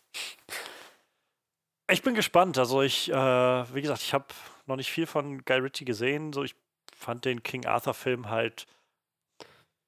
Ich fand, da waren coole Ideen drin, aber mir war der dann tatsächlich zu mager, was gerade diese Fantasy-Aspekte anging. Gerade wo ich dann das Gefühl hatte, oh, jetzt geht's los mit Fantasy, dann war das mal einfach so eine Montage, wie er da durch diese Schattenlande gegangen ist oder so, und dann war das schon wieder vorbei. Und, das, äh, äh, und dann gab es irgendwie so ein Videospiel-Boss-Ende. aber ähm, ja, davon ab, wie gesagt, ich, ich fand die Sherlock Holmes-Filme halt an sich ganz gut. Ich bin, glaube ich, mittlerweile auch an dem Punkt, wo ich das Gefühl habe, vielleicht nicht unbedingt das, was Sherlock Holmes ausmacht, äh, eigentlich ausmacht irgendwie und spannend macht, aber davon ab sind es halt trotzdem unterhaltende Filme. Und ich kann mich erinnern, den zweiten habe ich damals sogar auch im Kino gesehen. Ähm, und Codename Uncle, beziehungsweise halt The Man from Uncle, den fand ich auch sehr erfrischend. Der war auch, so ein schönes ähm, Spionageding irgendwie in den 60ern zwischen so den, wo sich so ein CIA, glaube ich, und so ein KGB-Agent zusammentun müssen und ähm, viel so mit, ja, so Double Cross und Doppel- und Dreifachagenten und sowas. Und also ich, ich, fand, den, fand den nett und, und so dieser typische Style, den, ähm, den Guy Ritchie hat, der hat da gut reingepasst. Und naja, dieser Style, nach allem, was man hört, ist ja das, was eigentlich so rauskommt aus Bube, Dame, König, Gras oder auch Snatched. Äh, Snatch, dann waren so diese zwei Filme, die er irgendwie relativ am Anfang gemacht hat und wo er diesen Style von sich gefunden hat und so fundiert hat. Und ich will mir die auch unbedingt nochmal angucken irgendwann. Und ähm, nach dem, was man jetzt hört, sind unglaublich viele Leute gerade sehr, sehr gespannt darauf, Guy Ritchies Rückkehr zu dieser Art von so British Crime, ja, Comedy, Drama, irgendwie sowas in der Art zu sehen. Ähm, Gerade weil, keine Ahnung, der Cast sieht halt auch sehr gut aus. Also ich, ich finde es immer, ich mag sowieso äh, Briten sehr gerne, so britisches Englisch und so. Und zu sehen, wie, wie jetzt hier so Hugh Grant und ähm, keine Ahnung, äh, äh, wie heißt der, ähm, Tommy Marston oder so heißt der, glaube ich, ich habe jetzt den Namen gerade nicht auf dem Schirm von dem einen Schauspieler, der auch mit bei ist, auch immer äh, in, in einigen von den Edgar Wright Sachen dabei. Ähm, Charlie Hannem und so, und die zu sehen, wie die einfach mal so diesen Cockney-Akzent rausholen und so dick auftragen und so. Colin Farrell wird wahrscheinlich auch gut da reinspielen. Das Ganze scheint ja so ein, so ein Clash zwischen verschiedenen Gangs zu sein. So, der, das sieht halt nach unglaublich viel Style aus. Und ich kann mir vorstellen, dass, wer weiß, vielleicht wird sich die Story so ein bisschen verlaufen in dem Style, aber ich glaube, es kann da trotzdem eine sehr, eine sehr interessante und, und sehenswerte Nummer werden. Ja. Das denke ich auch vielleicht. Mal schauen. Nee. Ja, aber mich nicht. Doch, doch, doch, alles gut. Ja, ich glaube, ich, glaub, ich würde mir den auch angucken. Also ich glaube, die Filme, die ihr eben so aufgezählt habt, die von ihm sind, äh, ich glaube, ich habe da keinen von schlechten Erinnerungen, so deshalb würde ich mir das auf jeden Fall auch angucken. Und das Cast ist ja nur äh, ordentlich, würde ich sagen. Das denke ich auch, ja. Weil man kann ja sagen, was man will über die Sherlock Holmes Filme, ähm, die, auf, wie gesagt, definitiv unterhaltsam und ich fand, es waren sehr gute Filme. Aber dieses Konzept, dass, äh, dass Holmes halt seinen, seinen, diesen Kampf so durchanalysiert, bevor er ihn überhaupt beginnt, so jeden einzelnen Move vorhersieht, das ist, dass eine Zeitlupe alles einmal durchgeht, ist schon ziemlich ikonisch geworden. Es, es fügt, also das ist halt dieser Guy Ritchie-Touch, den er dann dazu bringt. So. Wie gesagt, ich, ich finde das, find das unterhaltsam und ich finde das sehr, sehr einprägsam auch. Also ich kann mich noch gut an die ganzen Sachen erinnern. Ähm, ist halt einfach nur, so mittlerweile habe ich halt einfach das Gefühl, oder frage ich mich halt immer mal so, ja, hat das jetzt noch so viel mit Sherlock Holmes zu tun? ähm, aber ja, ohne Frage. Also ist jetzt auch nichts, wo ich sage, dass das hat keinerlei Existenzberechtigung oder sowas. Eher im Gegenteil. Ist halt so sein eigenes Ding irgendwie. Ja, ähm, wenn wir jetzt mal in den März schauen, ich das ist was, womit ich überhaupt nichts anfangen kann. Und ich bin gespannt einfach, was ihr da, also ob ihr da irgendwas zu, zu sagen habt oder so. Wenn nicht, können wir das auch, können wir auch gleich weitermachen. Ähm, einfach nur, weil ich glaube, es gibt viele Leute, die viel damit anfangen. Ich werde jedenfalls häufig darauf angesprochen. Ähm, Im März haben wir mit als erstes den Film Die Känguru-Chroniken. Ich, ich habe überhaupt Buch gelesen mit und denen anfangen. Ähm, ähm, vieles davon nicht mehr in Erinnerung. Ja, also ich habe halt, keine Ahnung, ich habe Ausschnitte gehört und, und äh, gesehen, so von, von äh, Marc-Uwe Klings ähm, so, so äh, wie sagt man, Poetry, Poetry Slam Sachen und so. Mhm. Und manchmal gibt es mir halt so ein leichtes Schmunzeln irgendwie, aber meistens finde ich es doch eher anstrengend und äh, ist es, glaube ich, einfach nicht meine Art von Humor. Und ich habe auch keine Ahnung, was genau in diesem Film passieren wird. Ähm, aber das ist halt auch gerade der Punkt, warum ich so das Gefühl habe, ja, nee, ich ähm, ja, nee, ich glaube, ich werde ich mir jetzt nicht angucken. Also. Nee, denke ich, ich auch nicht. Wenn ich das jetzt hier so überfliege, gerade die Inhaltsangabe, scheint es wohl wirklich einfach der, also Kleinkünstler Marc Uwe, gespielt von Dimitri Schad und das vorlaute Känguru, gesprochen von Marc-Uwe Kling, äh, nehmen es mit dem rechtspopulistischen Immobilienhai Dwix auf, der den malerischen Nachbarschaftskiez verschandeln will. Ja, also, ich, wie gesagt, ich glaube, das ist einfach nicht meine Art. Sagen, ich glaube, wenn du nicht auf Marco Kling stehst, dann ist das wahrscheinlich nichts für einen so. Also ich habe auch von dem nichts gehört. Ich habe so viele Freunde, die äh, den empfehlen. Ich habe ganz viele Leute so aus der linken Szene, die sagen, den musst du sich unbedingt mal angehört haben. Aber ich werde ganz oft darauf ja. angesprochen von Leuten so. Und hast du schon die Känguru-Chroniken gelesen und so und gehört? Und also, ich weiß, was es ist. Ich habe genug, also ich habe der, bin der ganzen Sache, sag ich mal, offen entgegengetreten und habe einfach festgestellt, ja. das ist nicht meins. Aber es gibt, glaube ich, echt eine richtig ja, fette ja, Base, die das richtig auf abfeiert. der hat auf jeden Fall eine richtig große Fanbase, aber wie gesagt, keine Ahnung. Nicht meins.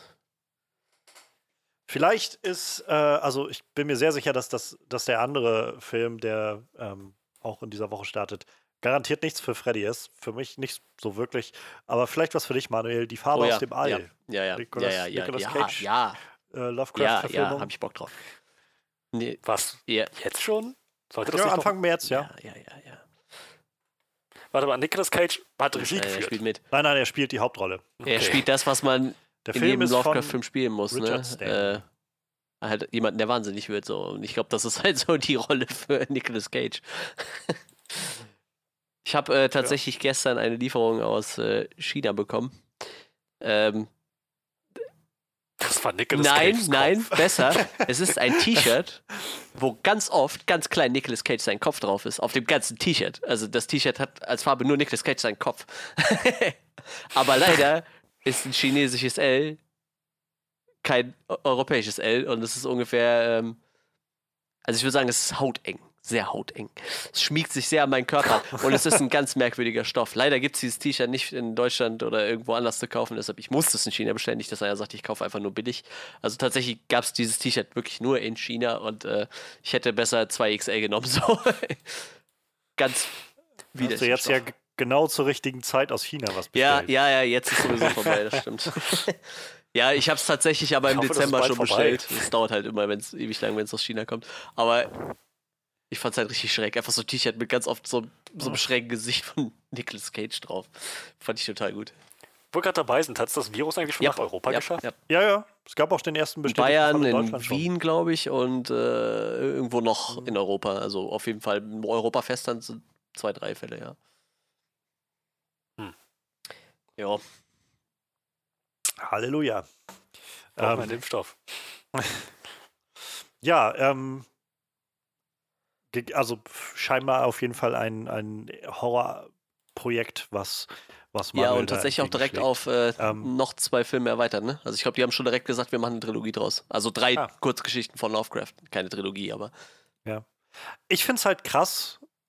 Also, mag man jetzt von Lovecraft halten, was man will. Ähm, ich finde es halt krass, dass wir doch verhältnismäßig wenig Lovecraft-Adaptionen bisher gesehen haben. Also Stimmt. Also jedenfalls so High-Profile-Sachen.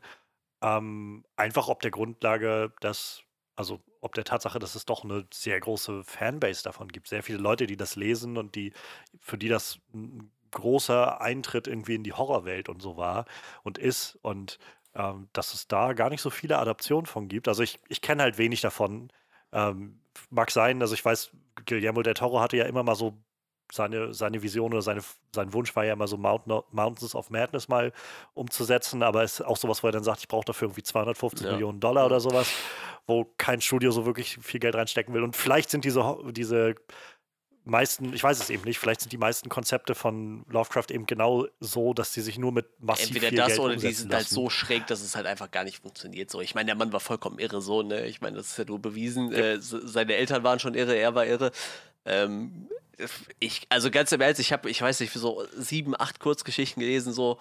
Ich glaube tatsächlich, Color Out of Space ist so die einzige, wo ich sagen würde, okay, das würde als Film vielleicht Sinn machen, aber selbst das ist schon ziemlich abgefahren so. Und ähm, ich glaube tatsächlich, der erfolgreichste Film müsste Reanimator sein. Der ist halt auch in Horrorkreisen sehr beliebt und der ist aber auch schon von 85, ne? Also mhm. ist tatsächlich nicht so.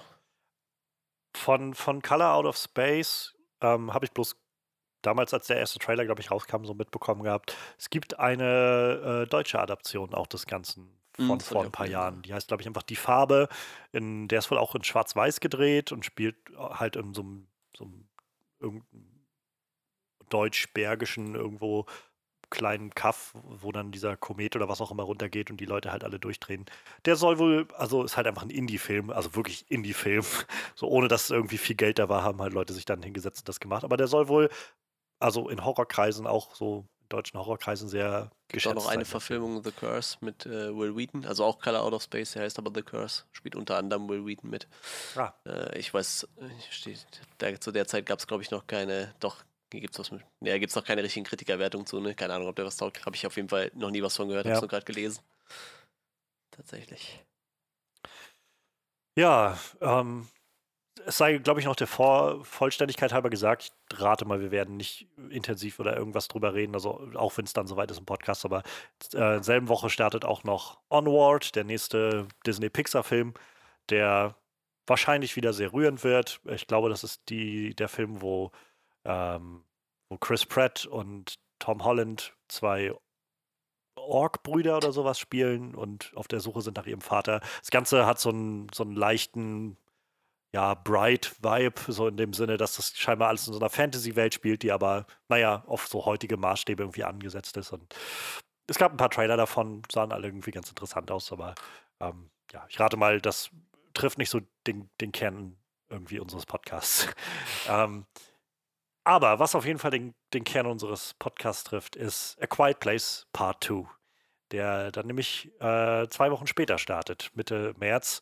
Und ja, für mich auf jeden Fall schon einer der, ich glaube, mittlerweile tatsächlich meist erwartetsten Filme dieses Jahr, denn für mich ist A Quiet Place einfach immer noch ein Wahnsinnsding. Also ich, ich feiere diesen Film immer wieder aufs, aufs Neue ab. Ich finde, er macht alles genau auf den Punkt richtig und ähm, ich, ich liebe die Spannung. Ich bin jedes Mal aufs Neue eingesogen von diesem Film. Und zu, zu hören, dass John Krasinski den nächsten Teil geschrieben hat und wieder Regie führt, ähm, dass Emily Blunt zurück ist, äh, freut mich sehr. Ich freue mich sehr darauf, die Kids wiederzusehen. Ich bin gespannt, wie sie das machen. Das Ganze soll ja dann, glaube ich, relativ zeitnah an den ersten Teil anschließen. Und naja, meistens sind Kinder aber immer gealtert. Also ähm, mal, mal gucken, wie sie das lösen werden. Ähm, dazu ähm, Killian Murphy da drinne, bin ich super gespannt. Den habe ich irgendwie schon ewig nicht mehr gesehen, habe ich das Gefühl. Ich glaube, der hat jetzt nicht eine Menge Peaky Blinders gemacht, also die Serie, und wahrscheinlich kann man ihn da sehen, aber so auf der großen Leinwand habe ich ihn irgendwie schon lange nicht mehr gesehen, habe ich das Gefühl. So ein bisschen mehr zu sehen von dieser Welt, von diesen Wesen, wie die irgendwie auf die Erde gelandet sind. Alles das wie sich, wie sich andere Leute versuchen, ja, zu wehren oder, oder zu überleben. Da, mir gibt das einfach unglaublich viel Vorfreude gerade und ich, ja, ich bin, ich bin super gespannt auf A Quiet Place 2. Ja, definitiv. Ähm, der erste war ja ein wirklich, wirklich super Film. Und wir hatten ein bisschen gerätselt, ob die jetzt tatsächlich den Schritt gehen, ähm, eine direkte Fortsetzung zu machen oder Ja, einfach eine andere Geschichte in dieser Welt zu erzählen. Aber von mir aus funktioniert das immer noch mit diesen Charakteren, mit dieser Familie, die wurde jetzt gut, gut etabliert. Und ja, wenn sie jetzt die, die Lore ein bisschen erweitern oder dann ein bisschen weiter abtauchen, dann ich glaube, da, da ist auf jeden Fall noch viel Potenzial drin. Ich denke auch, die haben ein nettes, wie nennt man das, so, so ein Universum erschaffen, also so, so, so ein Szenario, sagen wir mal, ein Szenario erschaffen, wo man definitiv noch äh, weiter eintauchen kann. So, ne? Also es bietet sich auf jeden Fall echt an. ja, Vor allem jetzt unter dem, äh, unter dem Wissen, oder mit dem Wissen, dass, dass es quasi eine Lösung gibt, so, ne? Also ich meine, im Endeffekt, am Ende hat man ja irgendwas gefunden, was funktioniert. Äh, ich glaube, mit, mit dem Wissen kann man halt jetzt noch ein bisschen spielen und ich freue mich halt auch total auf äh, Killian Murphy. Cooler Schauspieler, mag ich super gerne. Und ich, ich bin, ich, ich glaube, der wird cool. Also ich denke, ich habe da ziemlich viel Hoffnung, dass sie da was Gutes hinzaubern und das nicht äh, vollkommen an die Wand fahren. Das wäre echt, das wäre echt traurig. Ja Gerade bei so äh, horror Also- angelasteten Filmen sind halt, ist halt Sequels immer schwierig so, ne? Muss ich sagen. Ja, ich meine, Sequel ist sowieso, glaube ich, immer schwierig dann mitzuhalten, gerade wenn das erste Sequel gut, also der erste Teil gut war und, und äh, gerade sowas wie A Quiet Place sehr eingeschlagen ist. Und das war ja, nicht viele Leute hatten das wirklich auf dem Schirm, was da jetzt Mhm. kommt, gerade weil es auch Regiedebüt war von John Krasinski und so. Aber naja, ich weiß nicht, ich habe einfach mal Hoffnung, dass er, dass das eben kein, kein Ausrutscher war und, und so ein Glücksgriff seinerseits, sondern dass er schon wahrscheinlich im, im Laufe seiner Karriere bisher ein bisschen Erfahrung sammeln konnte, ein bisschen ähm, naja, ein bisschen, wenn du so eine Story schreibst und dann auch noch umsetzen kannst, ich glaube, da, da steckt dann schon eine Menge drin an, an Vorstellungskraft und an Wissen, wie du irgendwie dein, dein Set regelst und die Leute irgendwie anweist und so. Ich bin da mal optimistisch. Und wenn nicht, dann gibt es halt einfach nur einen guten Teil, einen guten einen ersten. Nimmt uns ja keiner weg. Ganz genau. äh, eine Herangehensweise, die man, die ich auch pflege, für viele ähm, dieser Disney-Remakes zu machen. Das Original ist immer noch da und das nimmt mir keiner weg. Und ähm, ich bin gespannt, was das Ganze bringt, wenn wir Ende März den Mulan-Film bekommen. Ähm, wäre jetzt sowas wie der Lion King, also der, der König der Löwen aus dem letzten Jahr oder sowas, da hätte ich gesagt, müssen wir nicht drüber reden. Aber ich finde gerade dieser Mulan-Film, alles, was wir davon sehen, ist, sieht sehr interessant aus. Da sie eben nicht versuchen, den alten Film nochmal neu aufzulegen und eins zu eins zu rekreieren, sondern sich einen sehr, sehr großen chinesischen Cast geholt haben, mehr versuchen, diese tatsächliche Legende um Mulan umzusetzen. Alles ein bisschen, bisschen anders, mit einem anderen Wind. Die Cinematography sieht unglaublich beeindruckend aus in den Trailern finde ich jedenfalls, also so diese Bilder von, von so chinesischen Armeen, die nebeneinander stehen, die trainieren. Der Cast sieht, also neben, sag ich mal, den den Leuten, die man jetzt einfach nicht so kennt, weil man, oder die ich jetzt einfach mal nicht kenne, weil ich nun mal, naja, nicht viel mich im Asia-Kino auskenne. Also die Hauptrolle spielt äh, Yufei Liu, heißt die Dame, ähm, die gerade so ein bisschen sehr im, in der Kontroverse steht, weil sie halt so einige Äußerungen gemacht hat bezüglich Hongkong und den Protesten dort und sich für die Polizei ausgesprochen hat, glaube ich. Ähm, aber Don Yen spielt halt auch mit. Jet Li ist dabei als der Kaiser des Ganzen. Jason Scott Lee ist dabei. Ähm, also es gibt so einige bekannte Schauspieler, es gibt einige, also ganz viele, die man wahrscheinlich noch nicht so kennt. Aber ich, also keine Ahnung, ich, ich habe Lust auf so eine, so eine andere Erzählung. Ich mag den originalen Mulan-Film sehr gerne, ähm, aber das wird halt, glaube ich, was sehr anderes. Das wird jetzt eben auch kein Musical wie das Original und alles so ein bisschen, bisschen anders erzählt werden. Und das finde ich, ist, eine, ist die beste Herangehensweise an diese Remakes, wenn sie sie schon machen von Disney. Eben nicht wie der König der Löwen einfach jeden Shot nochmal zu rekreieren und nur in, in Live-Action dann zu machen oder sowas, sondern eben wie beim Dschungelbuch oder jetzt hier dem Ganzen einen neuen Spin zu geben. Ich glaube, das ist die beste Möglichkeit, die man machen kann. Kann ich. Und ich rate mal, ich bin der Einzige, der sich von uns, der sich den dann, wenn überhaupt, angucken wird. Ich, muss halt sagen, ja. der. Ich habe den Zeichentrickfilm jetzt auch nicht so schlecht in Erinnerung tatsächlich, aber. Der, der ist ziemlich großartig. Ja, ich, ich habe den als Kind halt im Kino gesehen, ne? Und ich habe danach auch nochmal irgendwann so. Ich, ich habe den auf jeden Fall nicht schlecht im Aber ich muss halt ganz ehrlich sagen, ich bin auch tatsächlich gar nicht so ein Fan von so chinesischer Vergangenheitsgeschichtenkram. So. Ich gucke mir sehr gerne so, so Samurai-Filme an, aber ich mochte auch schon nie dieses Hongkong-Kino oder auch diese, diese abgefahrenen China-Filme, wie hießen die? Äh, ja, sowas habe ich auch schon. Weil die fand ich immer. Uh, Crouching Tiger. Die fand ich halt immer viel zu abgefahren irgendwie. Weil diese Kampfszenen bei den Chinesen halt immer so abgefahren sind. Ich meine, hier, der, ich gucke gerade den Trailer nebenbei ein bisschen, weil ich den, glaube ich, noch gar nicht gesehen habe. Sieht jetzt schon ein bisschen anders aus, aber das ist halt auch so irgendwie, das interessiert mich ja geschichtlich auch so wenig irgendwie diese Zeit, ne? Auch wenn es halt ja. relativ cool aussieht, das muss ich zugeben, sieht wirklich ziemlich cool aus. Aber ich weiß, ich, keine Ahnung so. Ich, ich würde jetzt sagen, wenn meine Freundin sagt, ich würde den gerne im Kino sehen und die findet keinen, der mitgeht, würde ich mir den vielleicht angucken so. Also schlecht sieht er auf ja. jeden Fall nicht aus, ne? Aber wie gesagt, nicht so krass, was mich reizt. Ich bin da eher so Japanomäßig unterwegs. Ne? Ich gucke mir halt gern so alte Samurai-Filme an und so, ne? Das ist dann eher so mein Ding. Naja. Ja, es, wie gesagt, ich, ich bin einfach gespannt, weil ich, glaube ich, mit dem, mit dem Original so recht viel verbinde. Also Mulan war so einer der Filme, die ich, die so genau in die Phase gefallen sind, wo ich angefangen habe als Kind halt na, wenn du halt anfängst, deinen Kindern Filme zu zeigen. Also, du, also meine Eltern jedenfalls sind nicht dazu übergegangen, uns schon mit, mit zwei oder drei, so mit, mit Fernsehen und Film zu befeuern. Das fanden meine Eltern irgendwie nie gut.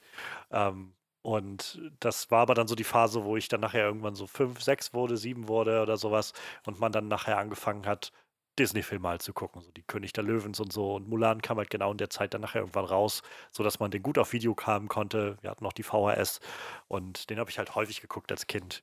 Und ähm, es gibt viele, die so ein bisschen, also von, von den Disney-Fans, die so, die sehr skeptisch jetzt darauf blicken, einfach im Blick auf, ja, aber Mushu ist gar nicht dabei, der Drache und so, der im Original von Otto gesprochen naja. wurde, also im Deutschen. Ähm, aber das ist halt genau der Punkt, wo ich sage, ich brauche Mushu jetzt nicht zwingend da drin. Und ich brauche auch die Lieder nicht zwingend da drin, denn die sind alle im Original oder halt in der, in der anderen Zeichentrickfassung von Disney mit dabei. Ich bin viel interessierter daran, dass ihr mir so ein bisschen was Interessantes Neues davon gebt. Und also die, die Kerngeschichte wird sicher dieselbe bleiben und die ist auch, die ist einfach super spannend, finde ich, und super bewegend, so über diese, naja, über das, das junge Mädchen ja fast noch, also die, äh, die halt sich als Mann ausgibt, um ihrem Vater das zu ersparen, im Krieg zu sterben, weil er einfach zu krank ist und trotzdem eingezogen werden würde oder sowas. Und ich, ich mag die Story und ich glaube halt, die haben, so wie es aussieht, eine interessante, einen interessanten Winkel gefunden für das Ganze. Ja, wird wahrscheinlich deutlich ja. weniger lustig wie der Zeichentrickfilm so, ne? Also vom Ton. Ja. Aber ich meine, es beruht ja auch nicht äh, auf dem Zeichentrickfilm, ne? hast du ja schon mal gesagt. Es beruht ja dann eher auf dieser Folklore-Geschichte ja, da, in, die in China so rumkursiert. Ja, dann starten wir in den April, würde ich sagen. Ähm, ich habe keine Ahnung, ob James Bond irgendein von uns so wirklich Nein. juckt. also, ähm, ich muss sagen, seitdem ich jetzt Knives Out gesehen habe, finde ich Daniel Craig eigentlich ganz interessant und will mal so ein bisschen die Augen offen halten, was der noch so macht. Aber ja, James Bond ist auch einfach so nichts, was mich groß fasziniert. Ich also so ich weiß nicht. Hat mich nie interessiert. Ich habe, glaube ich, zwei oder drei von den James Bond-Filmen gesehen. Aber. Das ja, Coolste ist eigentlich immer, wenn er also, zu. Wie heißt der Bastler von ihm? Ist der Q? Q, ja, Q wenn, wenn er zu Q geht und ja. eben seine neuen Gadgets vorstellt. So. Das haben wir so das Witzigste. Ich habe halt auch nur so ich weiß nicht, ob ich irgendeinen mit Danny Craig gesehen habe. Auf jeden Fall habe ich ein, zwei mit Pierce Brosnan gesehen, glaube ich. Ähm, pff, juckt mich auch nicht so irgendwie. Ganz merkwürdig. Ich finde es, ich, ich mache mich erstmal ein bisschen unbeliebt. Ähm, ich finde es halt sehr witzig, wie, wie so eine ganz bestimmte Sparte von Leuten sich halt immer darüber aufregt, also von, von Filmfans, Filmdudes irgendwie. Ähm, Filmdudes klingt so abwertend, aber einfach so von, von so selbsternannten Cineasten oder sowas, die ähm, halt immer wieder darauf so diesen Punkt reinhämmern, dass ja diese Comicbuchfilme sind alle immer dieselben und alles ist langweilig und so. Aber wenn dann ein neuer James Bond-Film kommt, als, als der Trailer rauskam für diesen, äh, was ist das jetzt, keine ja, Zeit zu sterben so. oder so, ähm, ist, sind die alle so ausgeflippt irgendwie. Endlich, James Bond ist zurück und so. Der 25. Film in dieser Reihe oder sowas die immer dasselbe sind. Also es tut mir leid, aber im Kern ist es doch immer dasselbe. Nur, dass halt die Action Set Pieces ein bisschen was anderes sind. Aber ansonsten sind sie so, so dasselbe und so darauf festgelegt auch irgendwie, dass, dass das jetzt auch ja nicht zu sehr sich ändern soll.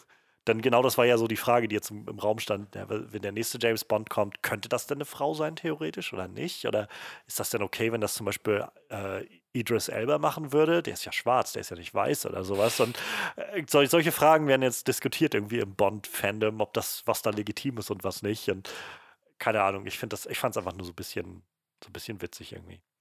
Ähm, aber ja, dann lassen wir James Bond hinter uns ähm, und springen, glaube ich, zu fast schon, also es gibt noch einen anderen Film, auf den ich mich sehr freue, aber der, auf den bin ich einfach sehr gespannt und sehr interessiert, was das wird.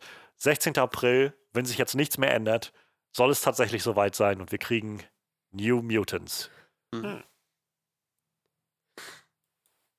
Wo liegt ihr mit New Mutants mittlerweile? Ich meine, der Film wurde irgendwie zweimal verschoben oder sowas, einmal mehr oder weniger auf unbestimmte Zeit und jetzt kam dann so, ja, doch, hier ist er jetzt nochmal und angeblich, also nach dem, was ich so durch, was man so hört, keine Ahnung, wie offiziell es ist, aber ähm, hat wohl Josh Boone, der Regisseur, relativ freie Hand jetzt bekommen von Disney, die gesagt haben, do whatever, so mach einfach damit, was du willst, weil ich glaube, die haben sowieso keinen keinen großen, die wollen das einfach nur noch rausbringen, das Ding. Und endlich abhaken, rate ich mal. Tja, ja, tatsächlich. Also ich habe den Film halt auch schon eher tot gesagt so und ich bin auch immer noch skeptisch, ob das was gibt, aber ich finde den Trailer halt echt gut tatsächlich. Also ich fand den echt äh, cool, bisschen creepy so. Also ich bin ja nicht abgeneigt, mir irgendwie einen Horrorfilm äh, im X-Men-Universum anzugucken. So ich meine, die haben sich halt auch ein paar von den creepiesten äh, Mutanten rausgesucht, die es so gibt. Warum halt nicht, ne? Nur der Film ist halt so lange durch die Hölle gegangen gefühlt. Also wenn da was Gutes rauskommt, dann echt Respekt an das Team, ne? Dass sie das durchgezogen haben, so. Aber pff, ich weiß halt nicht, vielleicht hat Disney jetzt noch ein bisschen was dran geschraubt und vielleicht noch so den einen oder anderen Hint gegeben, so dass es vielleicht besser wäre, wenn er es anders macht, aber oh, ich habe halt echt keine Ahnung, ob das, ob das, ob es da noch Hoffnung gibt, so, ne? Also ich würde es mir halt echt wünschen, so, weil ich da Bock drauf habe irgendwie. Aber pff, ich habe keine Ahnung. Und da müsste der Film richtig gut sein und voll durch die Decke gehen, so, das, das, das wäre dann so der absolute Knüller. Aber wie gesagt, wenn er halt okay wird, wäre ich, glaube ich, schon zufrieden damit. Wenn ich so rausgehe und sage, ja, ist ganz okay, dann, ich glaube, dann war es oh, gut. Ich finde es einfach so faszinierend, Macy Williams da drin zu sehen, die einfach mal noch vier Jahre jünger ist oder so, als sie es jetzt ist. Weil die einfach genau in dem Zeit, in der Zeit das gefilmt haben, wo, naja, wo sie jetzt alle noch so im Wachstum waren. Gerade durch Game of Thrones haben wir so ein Bild vor Augen von Macy Williams und wie sie heute aussieht. Und das ist einfach so, so krass irgendwie. So, seit wann ist dieser Film in Produktion? Oh, das ist eine gute Frage. Ich, ich, ich schau mal nach. Ich google mal. Du kannst gerne erstmal erzählen, was so deine, deine Meinung ist. Ich muss sagen, ich bin recht, recht überrascht durch diesen, von, von diesem Trailer. Das, das sah ziemlich gut aus. Ähm, meine Güte, das ist aber, wir haben schon mal über einen der ja. New Mutants Trailer geredet und das ist locker schon zwei Jahre her. Äh, so, wo, wo, wo, das Kind in der, in der brennenden Waschmaschine oder so, wo so eine Hand von, von innen aus einer brennenden Waschmaschine gegen die Scheibe ja, ja, genau. hat. Der Film, also ich zitiere jetzt mal von Wikipedia, der Film hätte ursprünglich am 12. April 2018 in den deutschen und am darauffolgenden Tag in den US-amerikanischen Kinos kommen sollen. Am 11. Januar 2018 wurde der US-Starttermin vorerst auf den 22. Februar 2019 verschoben. Am 26. März 2018 äh, erfolgte eine weitere Verschiebung auf den 2. August 2019, ehe man äh, am 7. Mai 2019 einen amerikanischen Starttermin auf den 3. April 2020 legte. Also ursprünglich sollte das Ganze quasi zwei Jahre vorher schon starten. Das heißt, die Produktion des Ganzen wird was, was steht hier? Ähm, ab ungefähr 2015 ging das Ganze los mit Produktion. Tja, wie gut, dass wir ihn jetzt doch kriegen. ähm, ich, also ich, ich fand der Trailer war, war, war recht vielversprechend. Ähm, ich bin mir noch nicht hundertprozentig sicher, was ich von Macy Williams ähm, äh, amerikanischem Akzent halten soll. ich glaube, das ist dasselbe Problem wie mit, ähm, wie, mit ähm, na, äh, Sophie Turner in, in, ja. in dem anderen X-Men-Film. Also ich habe den Trailer jetzt auf Deutsch gesehen. Also ähm, sie versucht, einen amerikanischen Akzent aufzulegen. Was habe ich ja gerade gehört? Wenn du mich, das ist wenn ja, und weißt du, was das Witzige ja, ist? Ich, ich habe eben noch gelesen, ihr Charakter, sicher. sie spielt ja diesen Werwolf-Charakter, ist ein schottischer Mutant. Wieso legt sie dann einen amerikanischen Akzent auf? Das ist ja Vielleicht soll es auch ein schottischer Akzent sein, aber es, es, ist, es ist weder ein amerikanischer noch ein schottischer Akzent, wenn wir mal ehrlich sind. ähm, aber, aber ja, also generell vom, rein vom Konzept her, es, es sieht aus, als würden sie so ein bisschen diesen Horroraspekt da noch mitspielen lassen und keine ich, ich glaube, das kann funktionieren. Ich bin bereit, diesem Film äh, einen Vertrauensvorschuss zu geben. Ich, ich mag den Cast, der da drin ist. Also gerade auch, wie gesagt, Macy Williams finde ich ja sowieso ganz cool. Ähm, ich mag aber auch Anya Taylor Johnson sehr, sehr gerne, die ja vor allem aus Split irgendwie mhm. bekannt war und dann Glass, ähm, die ja hier eine Rolle spielt, scheinbar als russische irgendwas. Ähm, Schwester von Kolossos müsste das sein. Ich, ah, okay. Also ich glaube halt, ach, ich, mir, mir tut es so ein bisschen leid um den Film, dass der halt jetzt rauskommt, wo dieses große Kapitel X-Men eigentlich erstmal rum ist. Also jedenfalls in, in der Form, weil ich glaube, wäre das Ganze halt wirklich 2018 rausgekommen oder so, dann hätte man, glaube ich, deutlich bessere Chancen gehabt, so ein bisschen das Gefühl zu kriegen, ach ja, diese X-Men, da gibt es halt doch noch eine ganze Menge coole Geschichten, die man erzählen kann. Denn, also es wirkt interessant. Ich bin trotzdem erstmal noch skeptisch, einfach weil das Ganze so oft abgesetzt wurde und wieder neu verschoben wurde. Und dann hieß es, es gibt Nachdrehs und dann hieß es, nee, wir machen doch keine Nachdrehs. Und also, keine Ahnung. Und ich glaube, irgendwann, also ich glaube, zur, zur Premiere von äh, vom Finale von Game of Thrones so ungefähr. In der Zeit wurde Macy Williams gefragt, wie sieht es jetzt eigentlich aus mit, mit äh, New Mutants und den Nachdrehs und so. Und sie meinte, ja, bisher haben wir noch keine gemacht. Bis zu dem Zeitpunkt, also letztes Jahr, hatten sie noch keine Nachdrehs gemacht.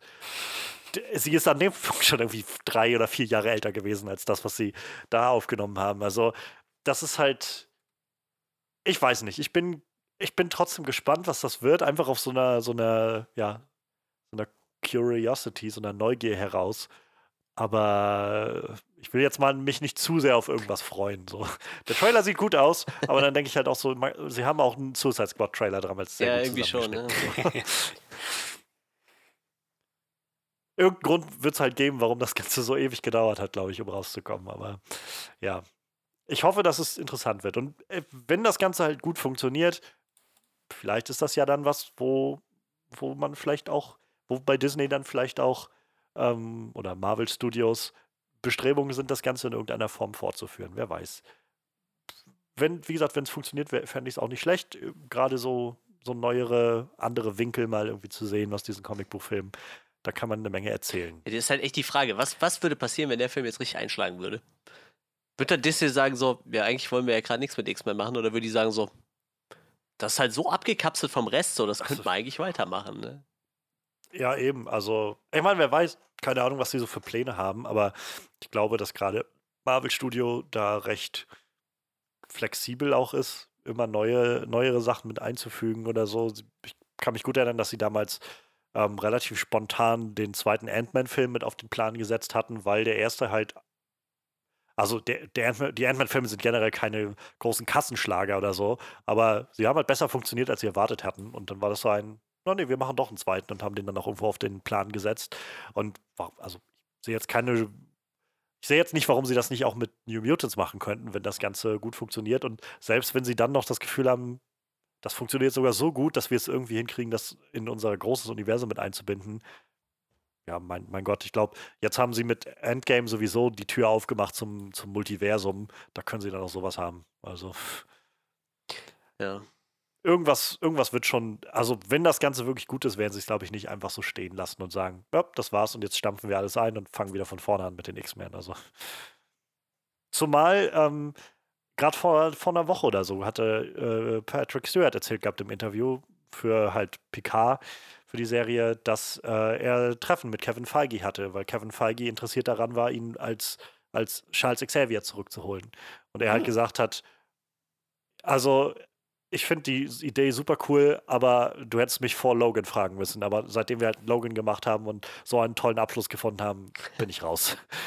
Also mag gut halt sein, dass das durchaus Interesse besteht bei Kevin Feige und bei Marvel, irgendwie diese alten X-Men-Sachen, vielleicht was funktioniert hat, noch mit rüberzutragen oder so. Chancen sind, glaube ich, da. Ähm, ja, im selben Monat April, Ende April bei uns, Anfang Mai dann in Amerika, haben wir noch einen anderen großen ähm, Comicbuchfilm, der erste Marvel-Comicbuchfilm, also Marvel-Studio-Film, der dann kommt und der erste aus mehr oder weniger Phase 4, also alles, was jetzt nach Endgame ist. Black Widow startet im äh, April 2020. Ähm, Scarlett Johansons Film ihrer Figur, den, die sie irgendwie jetzt schon seit 2000, ich weiß gar nicht, 10 Lang so Fall, ja. bekleidet. Ich glaube 2000, glaub 2010 kam Iron Man 2 raus. Ähm, David Harbour ist dabei, Florence Pugh ist dabei, ähm, Rachel Weisz ist dabei. Das Ganze wird von Kate Shortland ähm, inszeniert. Der Taskmaster wird der Villain sein. Das Ganze scheint deutlich mehr den Fokus auf dieses Agentenleben zu bringen, ein bisschen mehr. Ich finde, dieser Trailer, also die beiden Trailer, die es jetzt irgendwie gab, hatten sehr starken so Jason Bourne-Vibe, so mit lauter verschiedenen Pässen und Reisen durch irgendwie dreckige äh, Gebäudekomplexe in, in de, äh, der Ukraine oder sowas. Und ähm, keine Ahnung, also ich finde das ganz interessant. Ich finde, ich fand den Charakter von Black Widow interessant genug bisher und bin gewillt, irgendwie der Figur die Chance zu geben, mich halt auch mit einem mit Solo-Film irgendwie zu überzeugen. Ähm, denn das, Ganze versprüht für mich halt ziemlich einen Vibe von Winter, Winter Soldier in der Art und Weise, wie es inszeniert ist, von, von der Action, die wir irgendwie sehen. Viel Hand-to-Hand-Combat und ähm, Winter Soldier war halt der Film, der mich überzeugt hat von Captain America. Und ich bin gewillt, da auch offen zu sein und vielleicht Black Widow da die Chance zu geben. Plus, ich bin super gespannt, einfach David Harbour in dieser, dieser äh, ja, Russian ja. Guardian, Red Guardian Uniform zu sehen. Ich, der sieht im Trailer sieht aus, als ob der die, die Zeit seines Lebens hat in diesem Film. Ähm, überhaupt David Harbour ist so ein, so ein dufter Typ, habe ich das Gefühl. Ähm, also ja, ich, ich, bin, ich bin wirklich gespannt und auch gespannt, was das Ganze jetzt dann lostreten wird, weil ich glaube, sie haben schon noch darauf blicken lassen oder so ein bisschen durchblicken lassen, dass Black Widow nicht, ein, also klar, irgendwo zeitlich zwischen ähm, Civil War und Infinity War irgendwo angesiedelt sein wird, aber deutlich wohl schon die Schatten auf oder, oder vorweg ähm, nehmen wird oder so ein bisschen hinweisen wird, was als nächstes jetzt passieren wird in der Phase 4 und was so im, im Marvel-Universum als nächstes Großes ansteht. Und ja, also ich bin ich bin, ich bin einfach gespannt, einfach optimistisch. Ich flippe jetzt nicht aus vor Freude, aber ich ja. bin auf jeden Fall gespannt. Ich denke, so geht es mir auch. Also, ich hätte auch ohne leben können, aber klar, wir bekommen einen Black Widow-Film. Warum nicht?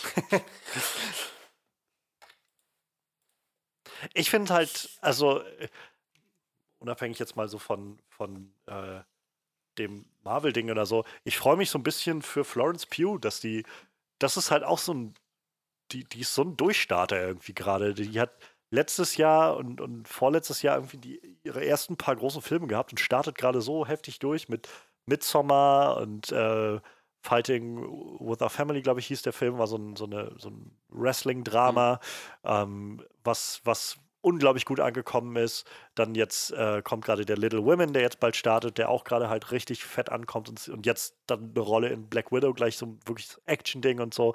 Und die ist weiß ich nicht, was, Mitte 20 oder so.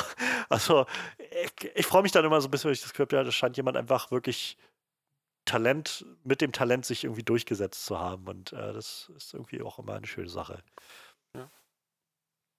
Plus der Soundtrack ist ziemlich fett im, im, im, Trailer. Ich hoffe, der kommt irgendwie im Film auch vor.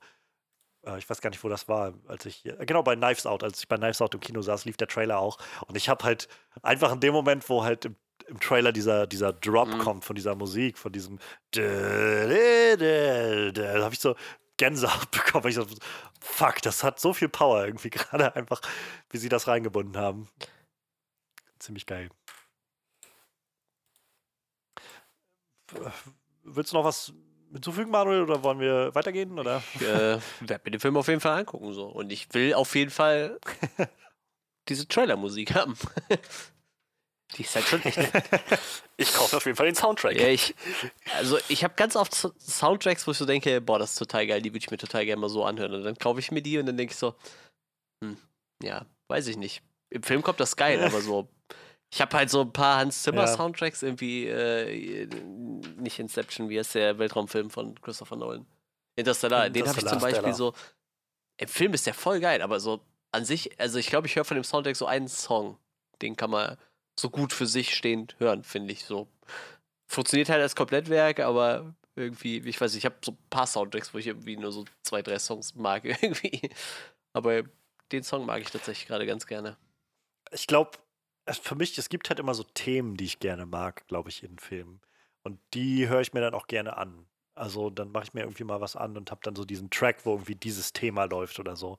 Aber so, so kompletter Score von so, na, das sind ja dann auch irgendwie immer ja, 40, ja, 50 Minuten oder sowas. Ähm, weiß ich nicht, habe ich glaube ich noch gar nicht so wirklich gemacht. Finde ich auch gar nicht so also ich finde es super gemacht und so meistens, wenn, also wenn es dann gut gemacht ist, aber es ist halt nichts, was mich so fasziniert oder so kickt, dass ich das Gefühl habe, nee, da lege ich mich jetzt auf die Couch und dann kann ich jetzt erstmal irgendwie eine Stunde mehr nochmal, ja, weiß ich nicht, Inception irgendwie ja, also irgendwie auch so. Dark Knight oder so, das sind halt so, die Filmmusik ist halt richtig fett, aber dann hörst du dir irgendwie auf Spotify oder was hörst du dir dann das so an und dann denkst du so, das, das funktioniert halt irgendwie nicht, ne? Also wenn die Szenen fehlen, ist ja. nicht so, kommt es nicht so fett rüber und es halt auch echt keine Musik, die dafür gemacht ist, sich einfach hinzusetzen und die zu genießen, habe ich so das Gefühl, ne? Also meistens nicht. Eben, es ist ja auch dazu ja, da, um eben. im Film eine Funktion ja, zu erfüllen. Das ist so. Ja. Naja, ähm, gucken wir weiter in den äh, Mai.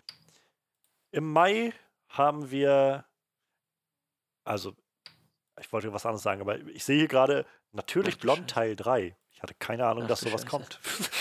Ich wusste, dass es ein Natürlich Blond gab vor Jahren, irgendwann vor Jahrzehnten mit, mit Reese Witherspoon. Und der ist jetzt auch wieder mit Reese Witherspoon. Interessant. Ewig nichts mehr gehört von der. Ähm, nee, äh, was wir im Mai haben und äh, ich bin, ach, ich glaube, das ist ja so Manuels, Manuels Mhm. Baby. The Fast and Furious Teil 9. Vielleicht werden sie jetzt wieder ein bisschen mehr Auto Meinst fahren, du? Manuel. Ich kann auch, also wenn alle ins Kino laufen, sich den angucken, setze ich mich auf die Couch und gucke mir Teil 1 an. Dann geht es am wenigsten noch um Autofahren. Ich dachte jetzt, du sagst, wenn alle ins Kino laufen und sich dann angucken, dann nutze ich Ja, die ja, Straßen und werde ein paar illegale Autorennen Auto oder so. Nee, äh, keine Ahnung. Ich, ich mag halt so Teil 1 bis 3. So, und dann baut es halt stetig immer weiter ab. Obwohl Teil 2 war auch schon nicht so geil, aber Teil 1, bei Teil 2 ging es halt wenigstens noch um Autos irgendwie, ne? Bei Teil 1 sowieso und Tokyo Drift war halt irgendwie allein schon wegen dem Setting cool, weil ich halt Tokio sowieso so gern mag, aber wie gesagt, mit so einem kleinen, leichten Ausreißer nach oben, wo James Wan Regie geführt hat, sind die halt echt immer schlechter geworden, so, ne?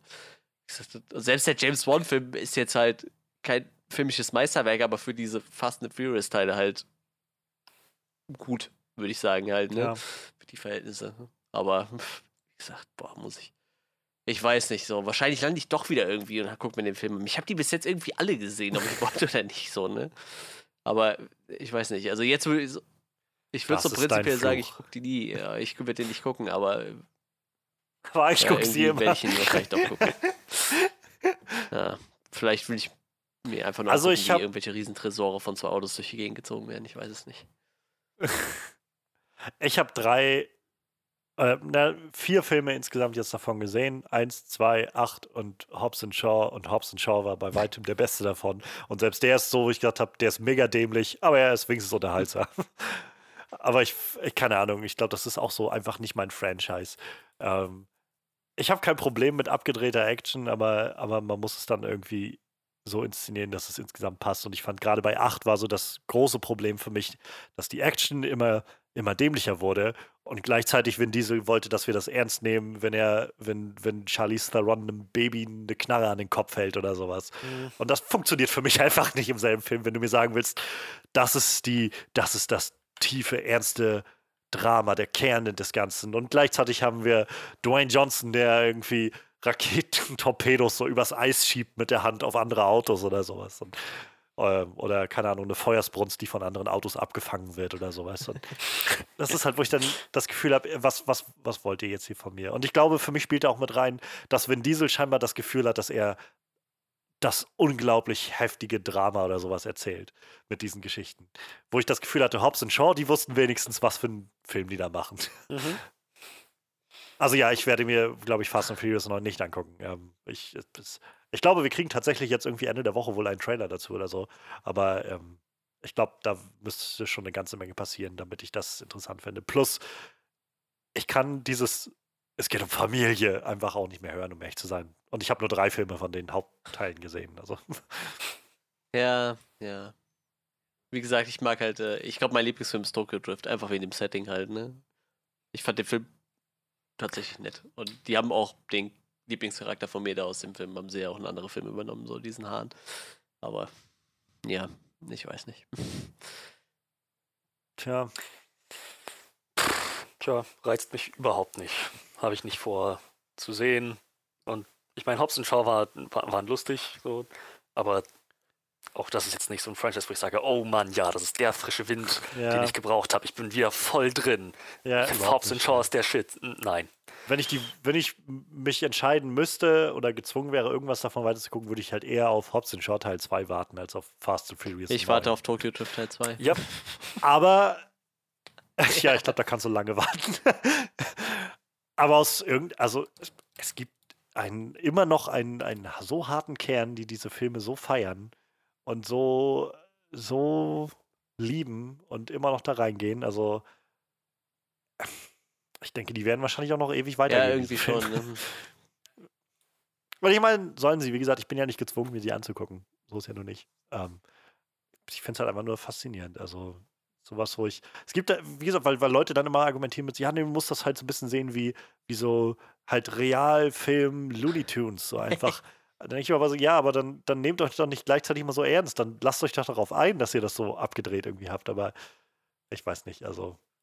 Dann, wie gesagt, ich, also ich, ich hatte es vor, bevor wir aufgenommen haben, glaube ich, erwähnt. Ich hatte ähm, mal ein bisschen aufgeholt mit den Mission Impossible-Filmen und gerade der letzte, der sechste, war halt so, wo ich gedacht habe, das geht schon so ein bisschen in die Richtung von dem, was, was die Fast and Furious-Filme, glaube ich, gerne machen wollen würden. So ein bisschen einen ernsten Ton und gleichzeitig ähm, Action, die einfach so wie aus einer anderen Welt wirkt.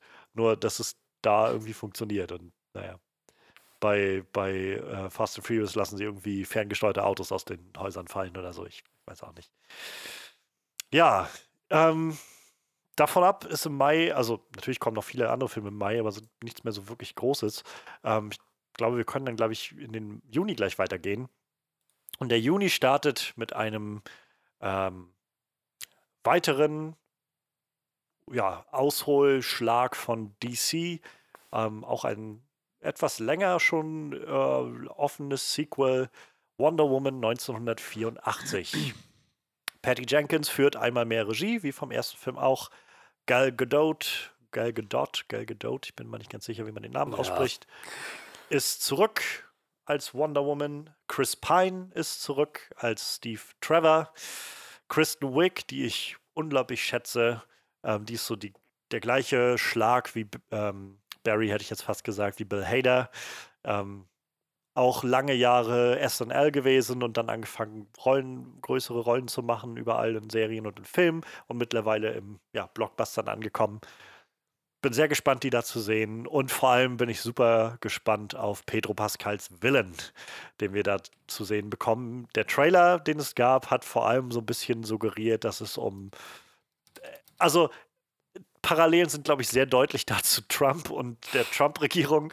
Ähm, es gibt so ein, zwei Posen davon, wie er, so, äh, Pedro Pascal scheint irgendwie so ein, auch so ein Medienmogul oder sowas zu sein, wie er so in die Kamera guckt, so in den 80ern, in 80, so eine typische 80er-Kamera und so mit dem Finger irgendwie in die Kamera zeigt und das sieht schon, also so die Art und Weise, wie es eingefangen ist, wie es beleuchtet ist und so, es sieht aus, als hätte er diese dieses hässliche Toupet auf dem Kopf von Donald Trump. Und es gibt im, im Trailer ein paar Shots, wie, ähm, wie einige Mauer, wie so eine große Landmauer eingerissen wird und so. Ich glaube, der Film wird einiges zu sagen haben auf politischer Ebene. Ähm, aber nichtsdestotrotz, ich bin, ich bin gespannt. Also ich, ich mochte den ersten Wonder Woman-Film. Ähm, wäre dieses Ende besser gewesen, hätte ich den Film sogar so wie ich Shazam zum Beispiel wirklich, wirklich gut finde, hätte ich Wonder Woman auch so gefunden. Das Ende hat es für mich so ein bisschen sehr verwaschen gemacht, weil sie da einfach, einfach Steppenwolf 1.0 rausgehauen haben und so, so einen grauen Klotz an, an CGI irgendwie über eine, eine ähm, Flugzeuglandebahn haben rennen lassen. Aber davon ab, bis dahin, also bis zu diesem letzten Akt, zu diesem Finale, fand ich den Film wirklich mitnehmen, wirklich erstaunlich. Ähm, er erstaunlich interessant für diese, in diese Welt eingeführt. Ähm, und dieses Mal ist es eben nicht das graue und, und dreckige Europa des Ersten Weltkriegs, sondern es sind die 80er, es ist das, es sind die wilden 80er, es ist so diese, diese neonfarbene Welt und keine Ahnung, ich, ich bin gespannt. Der Trailer hat mich ziemlich interessiert gemacht und vor allem der Trailer hat sehr, sehr wenig verraten. Das fand ich auch sehr schön. Anders als noch ein anderer Film, auf den wir nachher kommen, wo der Teaser irgendwie drei Minuten lang war. Was meint ihr, Wonder ja, Woman? Bin 84? ich dabei.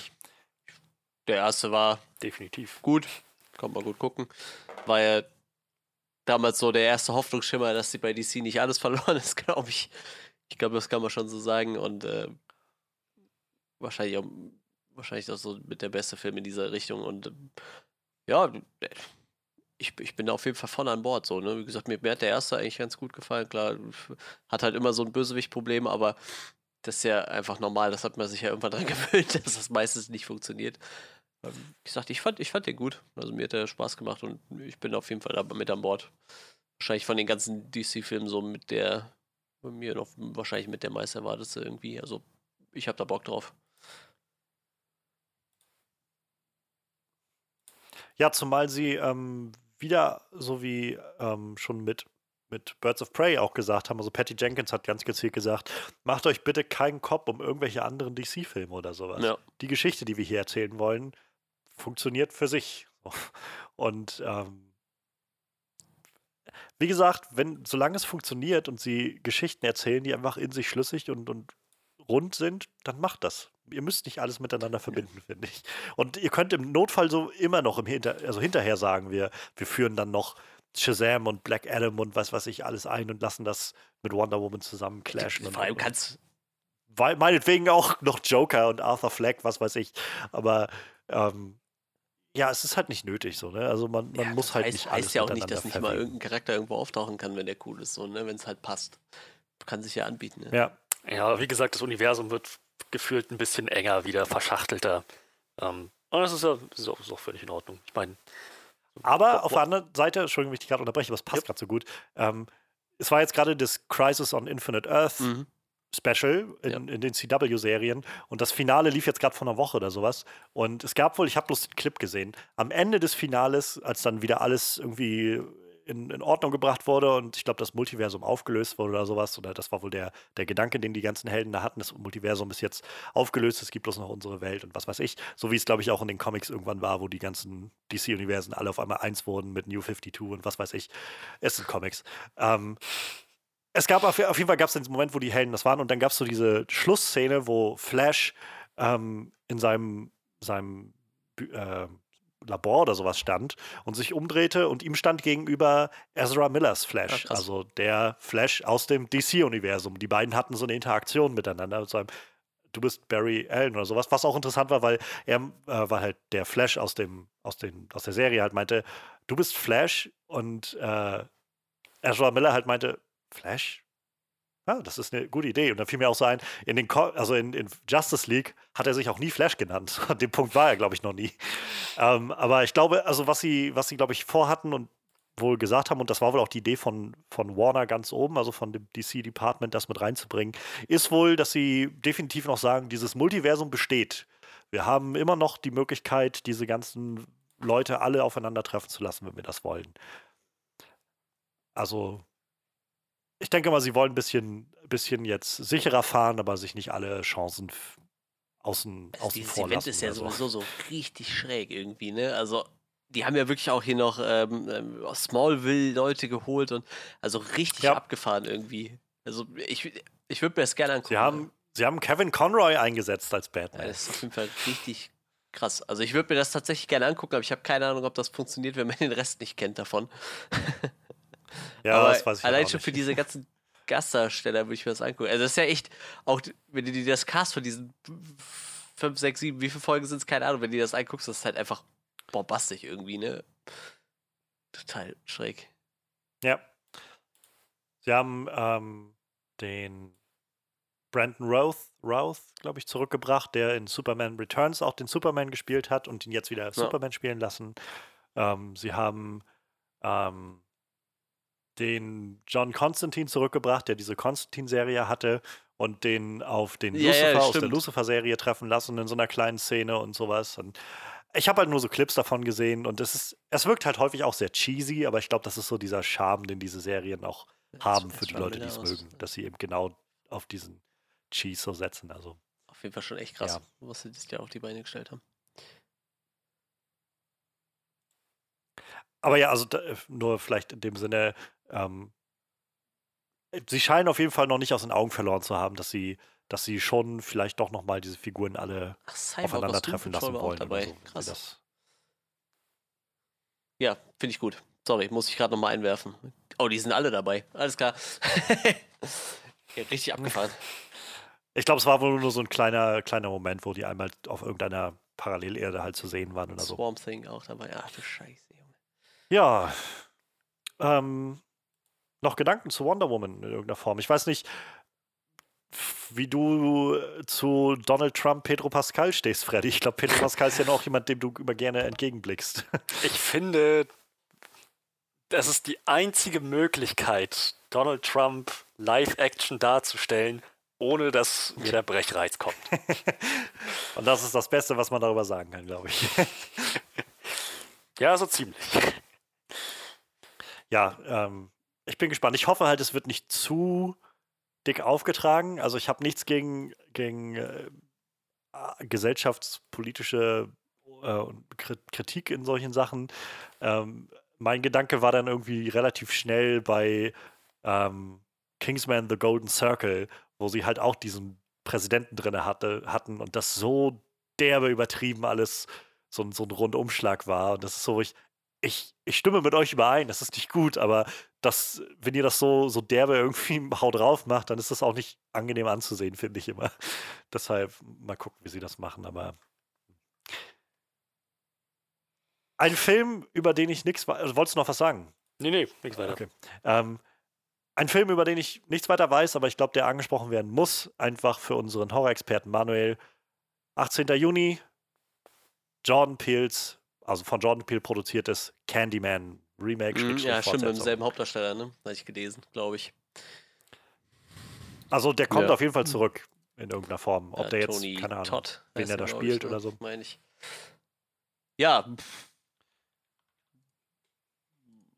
Also die ersten beiden waren ganz cool. Der dritte war nicht so cool. Ne, warte mal, verwechsel ich was? Doch, drei Stück gab es, glaube ich, drei große, meine ich. Wie viele gibt es denn davon? Kann es dir gerade nicht sagen. Genug. Äh, ich glaube, ja, drei Stück müssen es sein. Ja, Two Sequels, drei Stück. Ja. Ähm, ist aber tatsächlich nicht so meine Lieblingsserie, muss ich sagen.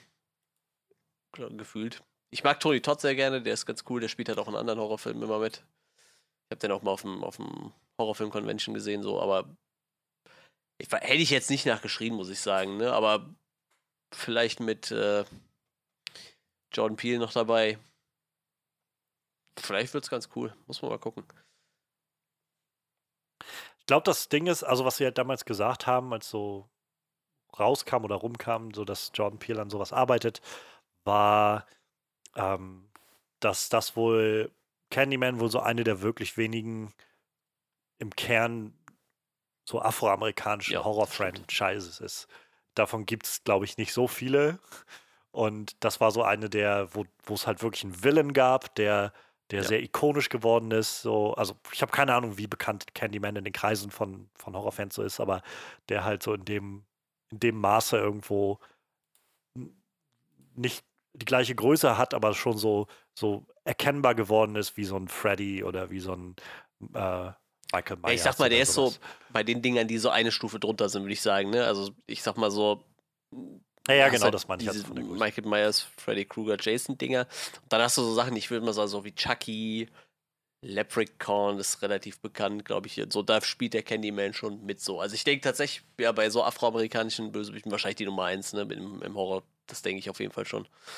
Gesagt, schon sehr beliebt auch bei den Horrorfilmfans. Also ich weiß, wie, wie der damals angekündigt wurde für die Horrorfilm-Convention, aber sind die Leute echt ausgerastet so, ne? Weil, der spielt ja, gut, nach ein bisschen am Schauspieler, der spielt natürlich auch noch ein bisschen andere Sachen. Ich glaube, der spielt fast in jedem äh, ähm, ähm, ähm, wie heißen die, wo die alle lustig sterben? Ähm, ähm, äh, Final, Final, Destination, ja, Final genau. Fantasy, genau. Äh, Final Destination. Da spielt, der, da spielt der meistens auch so den Dude, der einfach da irgendwo steht und den mehr oder weniger sagt, ja, ist egal, was ihr tut, ihr seid halt trotzdem gefickt. So. Das, das ist halt so seine Aufgabe. Ja. Er steht halt meistens irgendwo rum und irgendwer redet mit ihm und sagt, alles scheiße und er sagt, ja, ihr könnt dem Tod halt eh nicht entkommen. Ihr seid ja trotzdem im Arsch. So. Ja, wie gesagt, der Schauspieler macht das halt sehr gut, ne? Aber ja, doch, Candyman ist schon eine relativ große Hausnummer, würde ich sagen, ne? Im, im Horrorgenre auf jeden Fall. Naja, dann mal gucken, was du dann gegebenenfalls zu berichten hast. Ähm, ich sehe gerade, eine der Hauptrollen wird gespielt von Yahya Abdul Matin II, der zweite. Ähm, der hat unter anderem den Black Manta gespielt in ah. Aquaman und aber vor allem daher kannte ich ihn jetzt, er hat in der neuen, in dieser Staffel, einen Staffel von Watchmen, die jetzt gerade lief, den Dr. Manhattan gespielt und war sehr, sehr großartig. Also ich glaube, da ist wahrscheinlich ein guter Schauspieler. Ich kenne sonst tatsächlich für. auch niemanden. Also gut, klar, Tony Todd natürlich, ne? Aber das war es dann auch. Also mehr Schauspieler. Wenn du das jetzt nicht gesagt hast, wäre das ist, ich hätte es mir vom Namen auch nichts gesagt, so, aber klar, gut, den kennt man halt. Ne? Ja. Ja, ich glaube, so viel ist dann gar nicht mehr groß im Juni. Dann lass uns gleich weiter in den Juli schauen. Ähm, Anfang Juli haben wir in derselben Woche zwei Filme, die angesetzt sind. Habt ihr von Free Guy gehört? Nein. Free Guy ähm, ist eine Komödie, die jetzt rauskommt, oder so Action-Komödie mit Ryan Reynolds in der Hauptrolle. Und das Ganze, es gab einen Trailer vor oh, doch. Ja, ich weiß, ein, zwei Monaten oder so, ja. Ja, wo er eine, einen NPC in einem Videospiel spielt, also in so einem GTA Online-mäßigen Videospiel spielt und irgendwann anfängt, Selbstentscheidungen zu treffen und scheinbar dadurch diese Videospielwelt ziemlich auf den Kopf stellt. ähm, ich fand den Trailer so lala. Ähm, ich fand das, das Konzept wirkte ganz interessant, aber es wirkt. Ich bin mittlerweile, glaube ich, so ein bisschen Deadpool-müde. Und ja, es wirkte ja. halt für mich sehr so nach so einem typischen Deadpool-Meta-Humor. Und äh, ich bin nicht gegen Meta-Humor. Gerade Doom Patrol war so eine Serie, die ich jetzt gerade vor kurzem geguckt habe und gemerkt habe, das ist eine kreative Herangehensweise ja. an Meta-Humor. Was, was sie Alan Tudyk da machen lassen an, an Meta-Kommentar und sowas, funktioniert großartig. Aber es ist halt mehr als einfach mit Finger auf irgendwas zu zeigen und zu sagen, ha! und Penis zu rufen oder sowas. und keine Ahnung, also ich meine, es ist okay, aber es ist halt, ich, ich merke halt einfach, wie ich davon tatsächlich mittlerweile ein bisschen müde bin. Und Vielleicht ist Free Guy nicht ganz das und sie haben bloß für den Trailer genau diese paar Momente sich rausgeschnitten, damit das Ganze so wirkt, weil Leute darauf abfahren oder so. Aber ja, also ich dachte so, ist interessant, aber es ist jetzt auch nichts, was mich, was mich jetzt so mega catcht gerade. Hattest du gesehen? Ja, du, ich sehe es tatsächlich ähnlich. Also die Prämisse finde ich eigentlich ganz cool, aber ähm, ich fand den Trailer halt auch nicht so geil, tatsächlich. Aber wie gesagt, die Prämisse ist eigentlich ziemlich cool. Könnte halt witzig werden. Äh, ich bin noch nicht so ganz Ryan Reynolds satt, aber ähm, ich, das ist nicht wie Jim Carrey so, wo du das Gefühl hast, der macht halt eh nur alle zwei, drei Jahre einen Film mit Jim Carrey-Humor. So, Ryan Reynolds macht ja. halt ja, ja, genau. zehn Filme in drei Jahren gefühlt, die alle, die alle äh, Ryan Reynolds-Humor haben irgendwie. Ne? Ich weiß nicht. Ja, irgendwie schon. So ich meine, er, er macht das ja auch irgendwie gut und sympathisch, aber ich brauche halt auch nicht so viel davon auf einmal irgendwie, ne? Es ist halt, es ist halt schwierig so. Und ich sag mal, selbst ein Jim Carrey hat ja zwischendurch mal was anderes gemacht, ne? Aber der ist halt auch nicht so omnipräsent wie Ryan Reynolds die letzten Jahre, ne? Das ist halt echt so das Problem, glaube ich. ich. Ich weiß nicht, also ich glaube, ja. ich würde mir den Film angucken, so, aber ob, nach dem Trailer bin ich mir halt auch nicht sicher, ob das gut wird, ne? Aber die Idee ist halt echt witzig so. Vor allem, weil es halt in so eine GTA-Richtung geht und äh, halt doch schon einiges explodiert in dem Film. So. Ich glaube, es könnte halt witzig werden irgendwie. Kommt da an, wie mal absurd man dieses Videospielkonzept dann umsetzt, ne? Ja, ähm, vielleicht zur letzte Ergänzung: Der Film ist gemacht von, also Regie führt Sean Levy, Levi, wie auch immer, der ähm, recht viel gemacht hat in, seinen, also in seiner Karriere schon, aber vor allem sehr, sehr aktiv war in den bisherigen drei Staffeln von Stranger Things als Regisseur. Und da sehr viel sich ausgetobt hat und auch immer wieder bei diesen ganzen Behind the Scenes und so weiter immer da zur Sprache kommt und so. Ähm, ja, dann, ja, so viel zu Free Guy, würde ich sagen. Ähm, was ich aber viel spannender finde, für mich total interessant, aber einfach, weil ich bisher nicht wusste, dass das gibt, aber alles, wo ich gerade nachgucke, sagt, es ist angesetzt. Ein noch unbetiteltes fünftes ja, Purge-Sequel ja, ja, oder ein viertes Purge-Sequel, ein fünfter Purge-Film, startet in derselben Woche. Und ähm, ja, der letzte Purge-Film und der einzige Purge-Film, den ich gesehen habe, war Purge 3 und den fand ich nicht sehr gut. ähm, und mich interessiert das, glaube ich, auch nicht so wirklich, dieses Konzept und das, was sie daraus machen. Ähm, aber zum einen fandet ihr Purge 3 damals sehr gut, kann ich mich erinnern. Ähm, oder wenigstens gut. Und ähm, Manuel hat, glaube ich, auch, also wenigstens Manuel, ich weiß nicht, wie es bei dir ist, Freddy, habt ihr auch Alle. mehrere von diesen Filmen gesehen. Ja, wie, also alle habe ich nicht gesehen, aber ich habe den ersten gesehen und äh, den, den wir dann 2016 besprochen hatten. Den dritten, ja. Ich habe den ersten, den zweiten, den dritten, den vierten ja, gesehen äh, und die äh, Serie habe ich angefangen, aber da bin ich, hatte ich noch nicht so die Zeit, die zu Ende zu gucken. Ist dann Purge 5 was für dich, wenn die Serie. Sag mal so, nicht, nimm, äh, nimmst du mit, ne? Genau. Weiß ich nicht, wegen mir immer so. Ich, die können wegen mir auch wahllos weiß ich Purge, die, die zwölfte Purge nehmen, also weiß ich nicht, im zwölften Jahr und eine Story von irgendwelchen anderen Leuten erzählen. Ich mag dieses Purge-Konzept sehr gerne und ich glaube, man kann halt sehr spannende Stories da erzählen, weil das ist ja schon sehr apokalyptisch da, ne?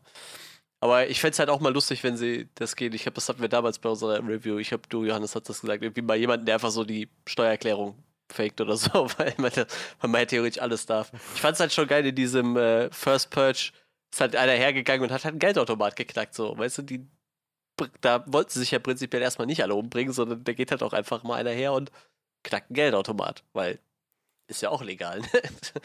so, dass auf die Ideen halt noch Ja. keiner gekommen ist. Ich meine, wird sich als Film wahrscheinlich auch scheiße verkaufen, aber so wäre halt auch irgendwie witzig. ist halt auch so ein Franchise, oder äh, Franchise, ich kann nur von dem einen Film reden, den ich gesehen habe, aber der eine Film, den ich gesehen habe, ist halt auch genau das, was ich eben schon meinte, so unglaublich dick aufgetragen von Ja, seiner ja. politischen Botschaft, die er irgendwie mit sich trägt. Wo ich halt auch das Gefühl habe von, ich, ich, verstehe schon, was ihr, was ihr sagen Ja, wollt, die aber wollen sich halt, äh, Könnte das nicht ein bisschen, ein bisschen subtiler machen? ja, die, das hat sich halt auch echt hochgeschaukelt. Ne? Der erste war ja so ein mehr oder weniger Home Invasion Movie. Der war ja noch gar nicht so politisch. So ab dem zweiten wurde es dann halt krasser, wo, wo dann erstmal so reingeworfen wird, dass das halt ein bisschen ausgenutzt wird, um äh,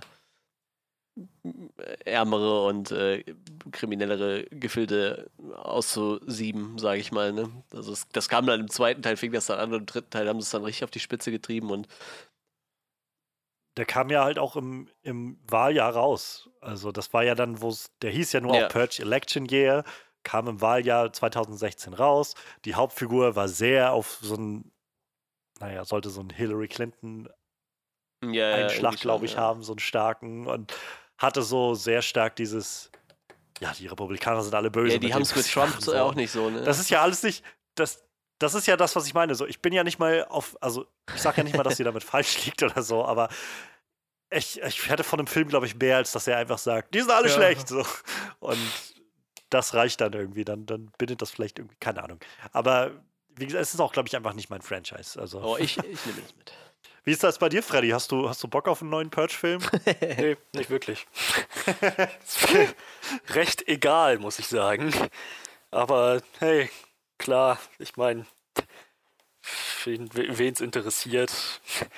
Aber nee, also ich, ich, ich brauche keinen weiteren. Ich weiß nicht, ob ich mir den im Kino antun werde. Vielleicht, wenn er irgendwann auf Netflix ist. Und ich habe das Gefühl, dieses Franchise ist sowieso viel größer, als mein Interesse mithalten könnte.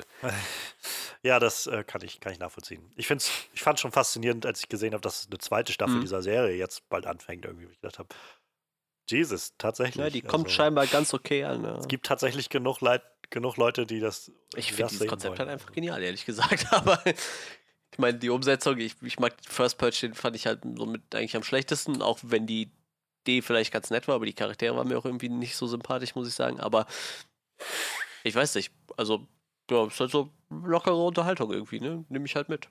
Die, die Idee von dieser Purge finde ich halt nett genug, um mir zu sagen, den gucke ich mir an halt, ne? Genauso wie die Serie. So, allein weil es halt so eine Purge-Geschichte erzählt. Ich meine, wie gesagt, prinzipiell diese, ein- einfach diese Ja. Grundprämisse, du willst die Kriminalitätsrate senken, indem du sagst, ihr, ihr dürft einfach mal zwölf Stunden machen, was ihr wollt, fand ich halt total gut damals. Deshalb bin ich da mal dabei. Unterstütze ich auch heute noch. Also, ich verstehe nicht, warum das immer wieder Nee, abgeschmettert wird. eher, eher den Fakt halt, dass es eine, eine gute, ein guter Plot für einen Film ist. Nee, ich glaube, in echt würde ich das nicht gut heißen. So. Ja, aber ich glaube, das ist der Punkt. Ich, so mein Empfinden ist, es ist vielleicht ein guter Plot für einen Film und nicht für fünf, die immer wieder Ja, dasselbe deshalb, sind. also so, meiner Meinung nach kannst du halt irgendwie coole Geschichten um interessante Leute erzählen, so, ne? Aber mir wurde es dann tatsächlich auch nachher irgendwie diese Politik-Spirale hat sich zu weit nach oben gedreht, so, ne? Aber ja, ich gucke die trotzdem noch gerne. Keep politics out of my purge, okay? ich weiß, vielleicht wäre auch eine, eine mögliche Richtung, einen anderen kreativen Kopf hinter diese Ja, Sachen sich vielleicht. reinzuholen und nicht immer diesen James de Monaco das alles anzuvertrauen. Oder einfach, äh, dass er sich jemanden dabei holt, ne? Der frischen Wind reinbringt oder so, ne? Ja, irgendwie sowas. Keine Ahnung. Gehen wir weiter. Was wir noch im Juli haben, ähm, es sei der Vollständigkeit nach erwähnt, ich weiß nicht, ob einer von uns überhaupt das gesehen hat, ich bezweifle. Top Gun 2. Nope. Ich habe Top Gun nie gesehen, Ma Freddy nicht und Manuel wird sich Nein, wahrscheinlich freiwillig nee. sowieso nichts von, von Ja, vielleicht war der, Tom der, Cruise hätte, angucken. der Film hätte ja noch in der Zeit sein können, wo ich noch nicht so eine Abneigung gegen Tom Cruise gehabt habe. Also ist er theoretisch auch, aber ich habe den auch nie gesehen. Ich habe Hotshots ich, gesehen. keine Ahnung. Also, äh, ja, genau, genau. Ich habe Hotshots gesehen. Ähm, ja, keine Ahnung. Ich interessiert mich auch so überhaupt nicht. Ist so, ein, so einer dieser Filme, die mich, die an mir vorbeigegangen sind und mit denen ich nicht viel verbinde dadurch und jetzt auch das Gefühl habe, äh, keine, keine Ahnung. Ich habe sowieso das Gefühl, dass Tom Cruise meistens dieselbe Mhm. Figur spielt in allen seinen Filmen. Und aber in derselben Woche startet auch oh ja. Tenet. Rückwärts Tenet. Ähm, Christopher Nolans neuer Film, über den wir bisher nur einen sehr Mind-Bandy-mäßigen Trailer gesehen haben und das war's eigentlich. Habe ich absolut gar keine Ahnung von, was in diesem Film abgeht und ich will ihn unbedingt sehen. ja, also ähm, ich bin gerade solche Konzeptfilme finde ich immer sehr spannend und gerade wenn man auch wenig davon sieht und äh, also was jetzt eigentlich da vor sich geht, das Ganze scheint ja nur irgendwie mit Zeit sehr irgendwie zu tun zu haben, ähm, was scheinbar ein nach wie vor ein sehr, sehr beliebtes Konzept bei, bei den Nolans ist. Angefangen irgendwie von Memento, wo es irgendwie alles rückwärts lief, äh, über Inception, wo dann teilweise die Zeit in unterschiedlichen Längen lief, dann über Interstellar, wo die Zeit manchmal für einige Leute in Jahren und einige in Stunden verlief. Dann waren wir nachher bei Dunkirk, wo irgendwie drei verschiedene Zeitspannen in einem Film erzählt wurden. Und jetzt, ja, kommen wir zu Tenet, wo scheinbar Zeit auch rückwärts läuft. Und keine Ahnung. Also ich meine, Christopher Nolan ist irgendwie immer gut für eine Überraschung und immer gut für, für ein interessantes Konzept, was man, glaube ich, so noch nicht gesehen hat. Plus John David Washington und Robert Pattinson äh, im Cast. Finde ich, find ich spannend. Also bin ich auf jeden Fall interessiert dran. Ja. Äh, auch, wie gesagt, keine Ahnung, was abgeht, aber ich will sehen. Und ich meine, es ist Christopher Nolan halt, ne? Ich werde mir die halt alle angucken. Ich glaube, bis der mich so sehr enttäuscht hat, dass ich sage, boah, nee, von dem will ich nichts sehen. Äh, der, der, ist halt kein Zack Snyder so, ne? Zack Snyder habe ich halt auch sehr gerne gemocht, sehr lange, aber ich irgendwann kann ich den auch nicht mehr verteidigen. So. Ist halt leider so. es tut mir leid, Zack. Hast du ihm erstmal ja. eine Mail geschrieben, ne, als, als es soweit war. Also, es tut mir leid, Zack. Ich, ich kann einfach. Ich kann es nicht mehr ertragen, vielleicht eher.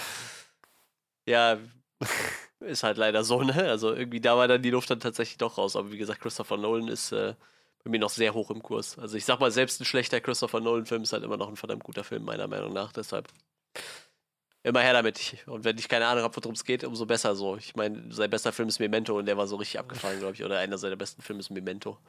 Das war sein erster Film und der ist halt auch so abgefahren. Deshalb, warum nicht? Ich habe da Bock drauf. Ja, also man, man kann halt nicht viel, also nee. es gibt ja nicht viel darüber zu sagen, aber weil einfach nicht viel bekannt ist, außer halt, ja, es ist der neue Nolan-Film und das ist schon irgendwie immer so, so eine Hausnummer, irgendwie das zu hören. Ähm, Mal gucken. Ich meine, es ist, sie spielen jetzt nicht unbedingt mit Zeitreise, oder? Es, es ist, keine Ahnung, es, im, im, Trailer ist halt nur zu sehen, wie einige Momente irgendwie rückwärts ja. laufen, während die sich vorwärts bewegen oder sowas. Meine Vermutung ist immer noch tatsächlich so ein bisschen, dass ähm, dass die tatsächlich vielleicht einfach tot sind oder so. Und das so eine, weil es gibt so eine, so eine Zeile in dem Trailer, wo sie vom Afterlife reden oder sowas. Und es könnte bedeuten, dass sie, dass sie einfach jemanden, naja, so tun, als ob sie ihn umbringen, damit der, ähm, damit der halt irgendwie, weiß ich nicht, niemand mehr nach ihm sucht und dann halt in seinem Afterlife irgendwie was tun kann. Aber ich könnte mir auch gut vorstellen, dass sie vielleicht wirklich irgendwie sterben und in so eine andere Dimension irgendwas aufsteigen oder sowas und von da aus weiß ich nicht, Zeit anders wahrnehmen oder anders durch die Zeit gehen oder irgendwie sowas in der Art. Keine Ahnung. Also es wirkt jetzt nicht, wie sie steigen in, in ein, eine Zeitmaschine und, und kommen woanders wieder raus, und es wirkt eher wie, als ob sie den Timestone aus Doctor Strange ja, hätten ja. und wieder Momente ja. rückwärts laufen lassen können oder so. Aber wie gesagt, das ist auch nur ein Trailer, der sehr, sehr weird ist.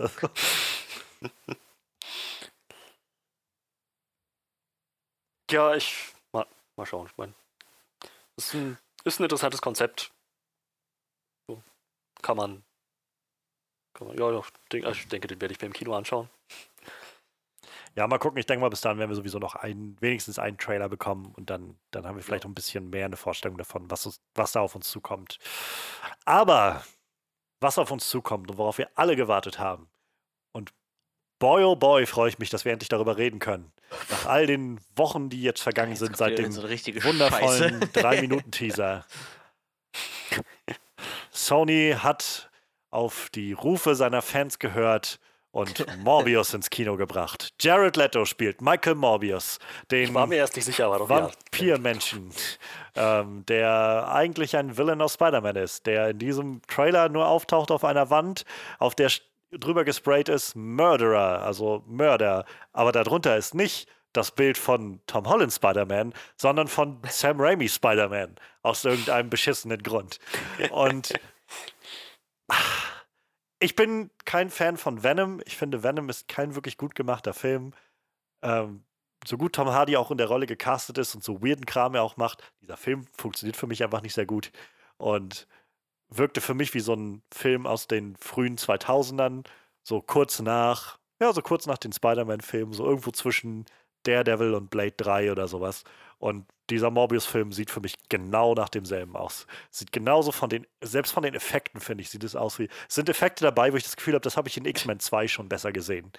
Wenn er irgendwie sich in Rauch, Rauch auflöst und durch den Raum bewegt oder sowas. Und keine Ahnung, ich, es sieht so unglaublich dick aufgetragen alles aus. Äh, dazu kommt das, ich weiß nicht, Jared Leto ist sowieso so ein Schauspieler, mit ja. dem ich mich, glaube ich, so ein bisschen schwer tue. Ähm, weil ich das Gefühl habe, dass der sich selbst immer viel zu ernst nimmt und alles immer so tausendfach. Keine Ahnung, wie viele Wochen und Monate der mit Krücken rumgerannt ist für diesen Film, weil er ja echt das spielen musste oder sowas.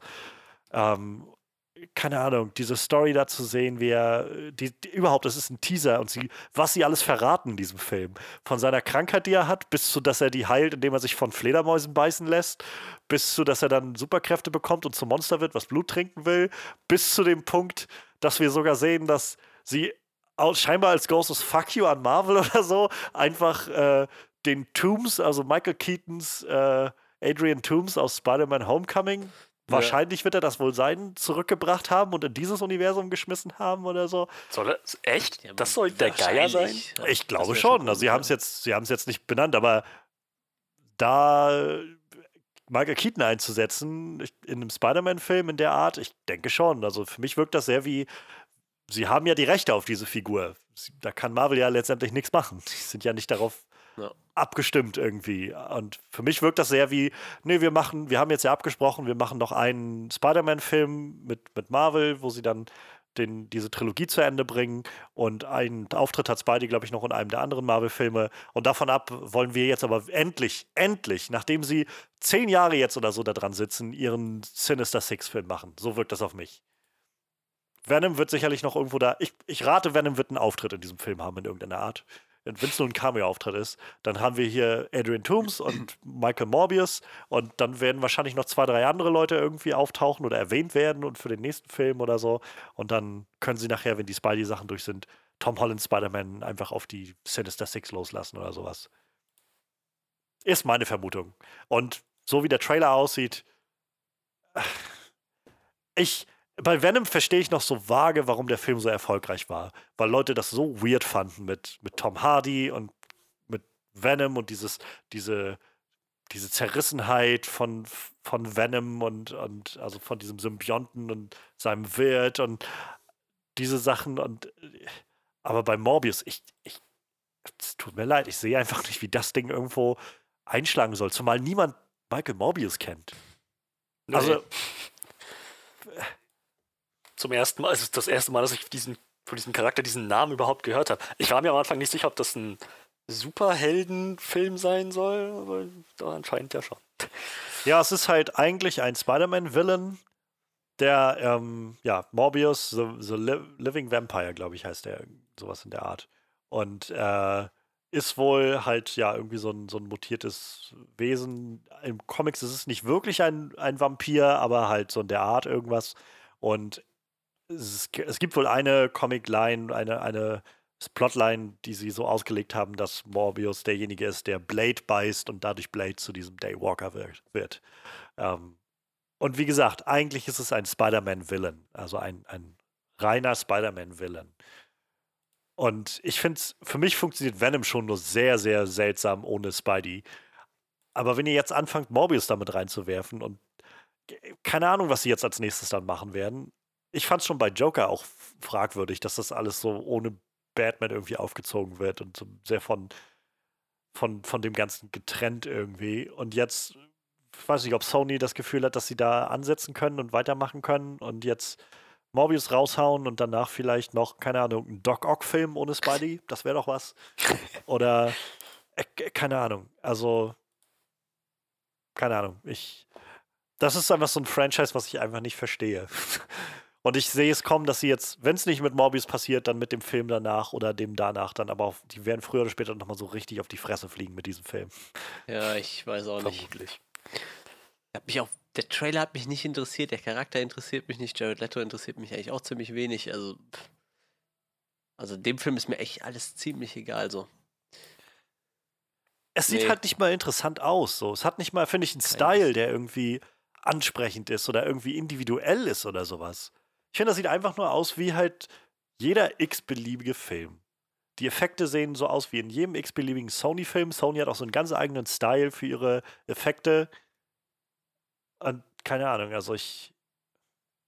Ich will, nicht, ich will nicht zu pessimistisch sein und wer weiß, vielleicht schaffen sie auch was, was Tolles daraus zu zaubern, aber bisher habe ich da noch nicht viel gesehen, einfach, was, dass sie das gezeigt hätten. Das Einzige, was mich wirklich überrascht hat und überwältigt hat, war halt Into the Spider-Verse. Und das war halt auch mehr das scheinbar, weil sie den Leuten gesagt haben, ja, macht mal euer Ding. Und nicht, weil wir hier jetzt versuchen, ein krasses Multiversum irgendwie aufzubauen, mit dem wir ein mega Franchise lostreten. Das ist das Traurigste an diesem Trailer, den, ich, den, wir, den wir vorhin geschaut haben. Sie mussten am Anfang noch einblenden, wir sind das Studio, yeah. das euch diesen Film gebracht hat, den ihr mochtet. Und diesen Film gebracht hat, den ihr mochtet. Und selbst Venom, den viele von euch mochten.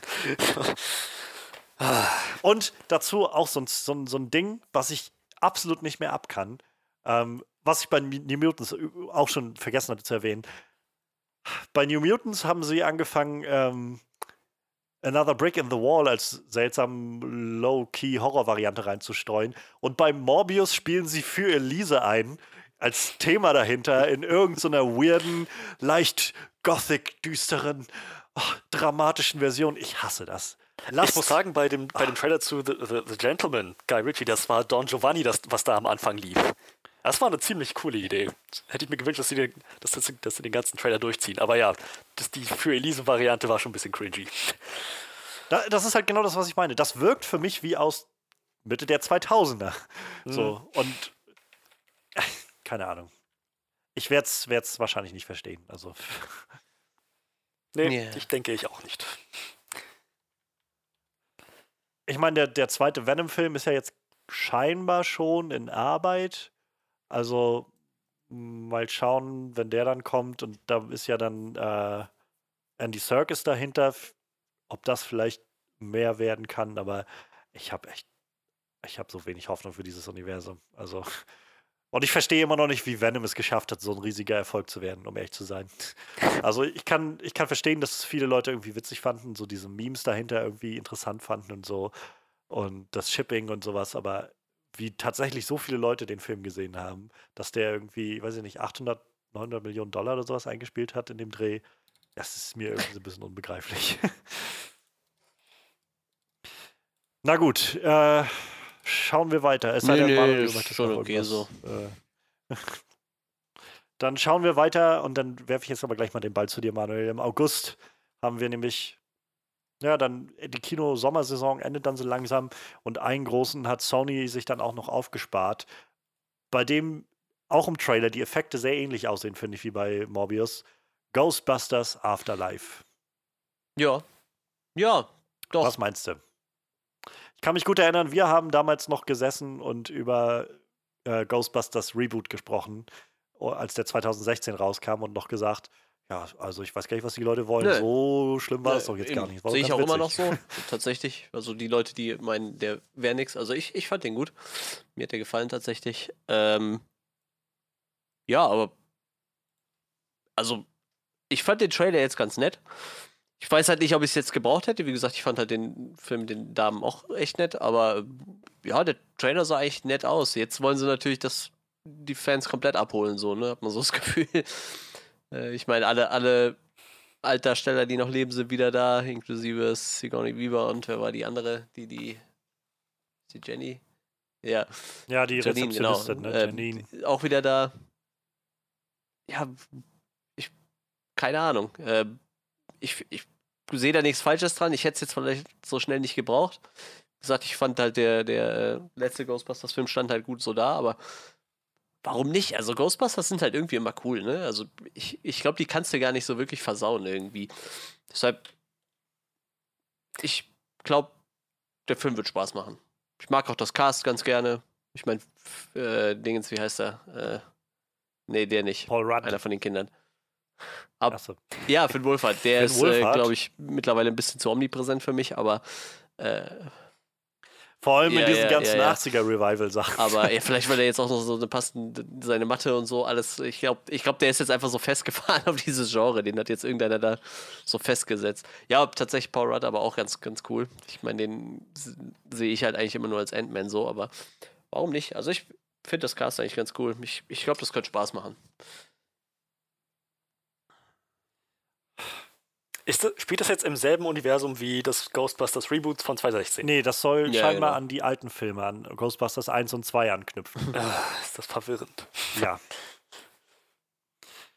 Ähm, es ist also, um vielleicht die Background-Informationen dazu noch zu geben, also das Ganze ist wohl wirklich gedacht als Sequel für die Ghostbusters 1, 2 Teile. Ähm, Ghostbusters Reboot war halt, naja, wie gesagt, Reboot und hat so ein eigenes Ding aufgezogen. Sie hatten, glaube ich, mal den Plan, das Ganze so ein, wie so ein Multiversum zu gestalten, ähm, dass, dass sie diese beiden Ghostbusters-Teams gegebenenfalls auch mal aufeinandertreffen lassen können oder so. Ähm, ja, das hat sich jetzt irgendwie dann nicht so ergeben. Sony hat sich ganz offensichtlich entschieden, nach dem letzten Film das nicht weiterzuführen, sondern einen, einen neuen Ansatz zu wählen und das Ganze weiterzuführen. Ähm, und dieses Mal führt äh, Jason Reitman Regie bei dem Ghostbusters Afterlife und das ist der Sohn von Ivan Reitman, der bei den Original zwei Ghostbusters-Filmen Regie geführt hat. Ja. Ja. Ähm, ja, ich weiß nicht, wie, wie sieht das bei dir aus, Freddy? Du hast ja bisher, glaube ich, nicht so der Ghostbusters-Fan. Hat dich der Trailer irgendwie. Nein. Ich mag den Soundtrack von der originalen Serie. Und ja, das war's ziemlich. Ähm, ich hab auch Ghostbusters hat mich nie wirklich abgeholt, muss ich sagen. Äh, fantastischer Soundtrack, geht richtig ins Ohr. Aber das Konzept finde ich einfach, finde ich, ehrlich gesagt, ein bisschen albern. So. Ich schätze, das ist, das macht gerade das aus, aber nee, nichts Mhm. für mich. Ich muss sagen, mich hat dieser Trailer von Ghostbusters Afterlife so ein bisschen sehr kalt gelassen. Obwohl ich die Schauspieler sehr gerne mag, die man da drin sieht. Also Paul Rudd ist gut gecastet, finde ich. Ich mag Carrie Coon sehr gerne, die die Mutter spielt in dem ganzen Ding. Ähm, Äh, die Carrie Coon hat doch auch in ähm, Sinner genau, in der Staffel 2. zweiten Staffel die Mutter gespielt, ne? Mhm. Und in, Super Schauspielerin. ja, total. Also in Staffel 3, äh, Fargo spielt sie auch die eine Hauptrolle und ist wahnsinnig Das, gut. wir haben überhaupt Und- nicht erwähnt, dass in, ähm, in Guy Ritchies Gentleman äh, ähm, hier ähm, ähm, na ach Gott, wie verdammt, verdammt, wie hieß sie? Äh, Nee, ich weiß gar Oder, nicht. nee, jetzt, jetzt, bring- jetzt bringe ich was durcheinander. Das war, das war gar nicht, war gar nicht die Gentleman. Ähm, wa- wa- warte mal. Ich lasse dich noch überlegen. Ich, ich führe Ja, es mal weiter fort. Mach mal. Ähm, ich, also ich mag den Cast eigentlich ganz gerne.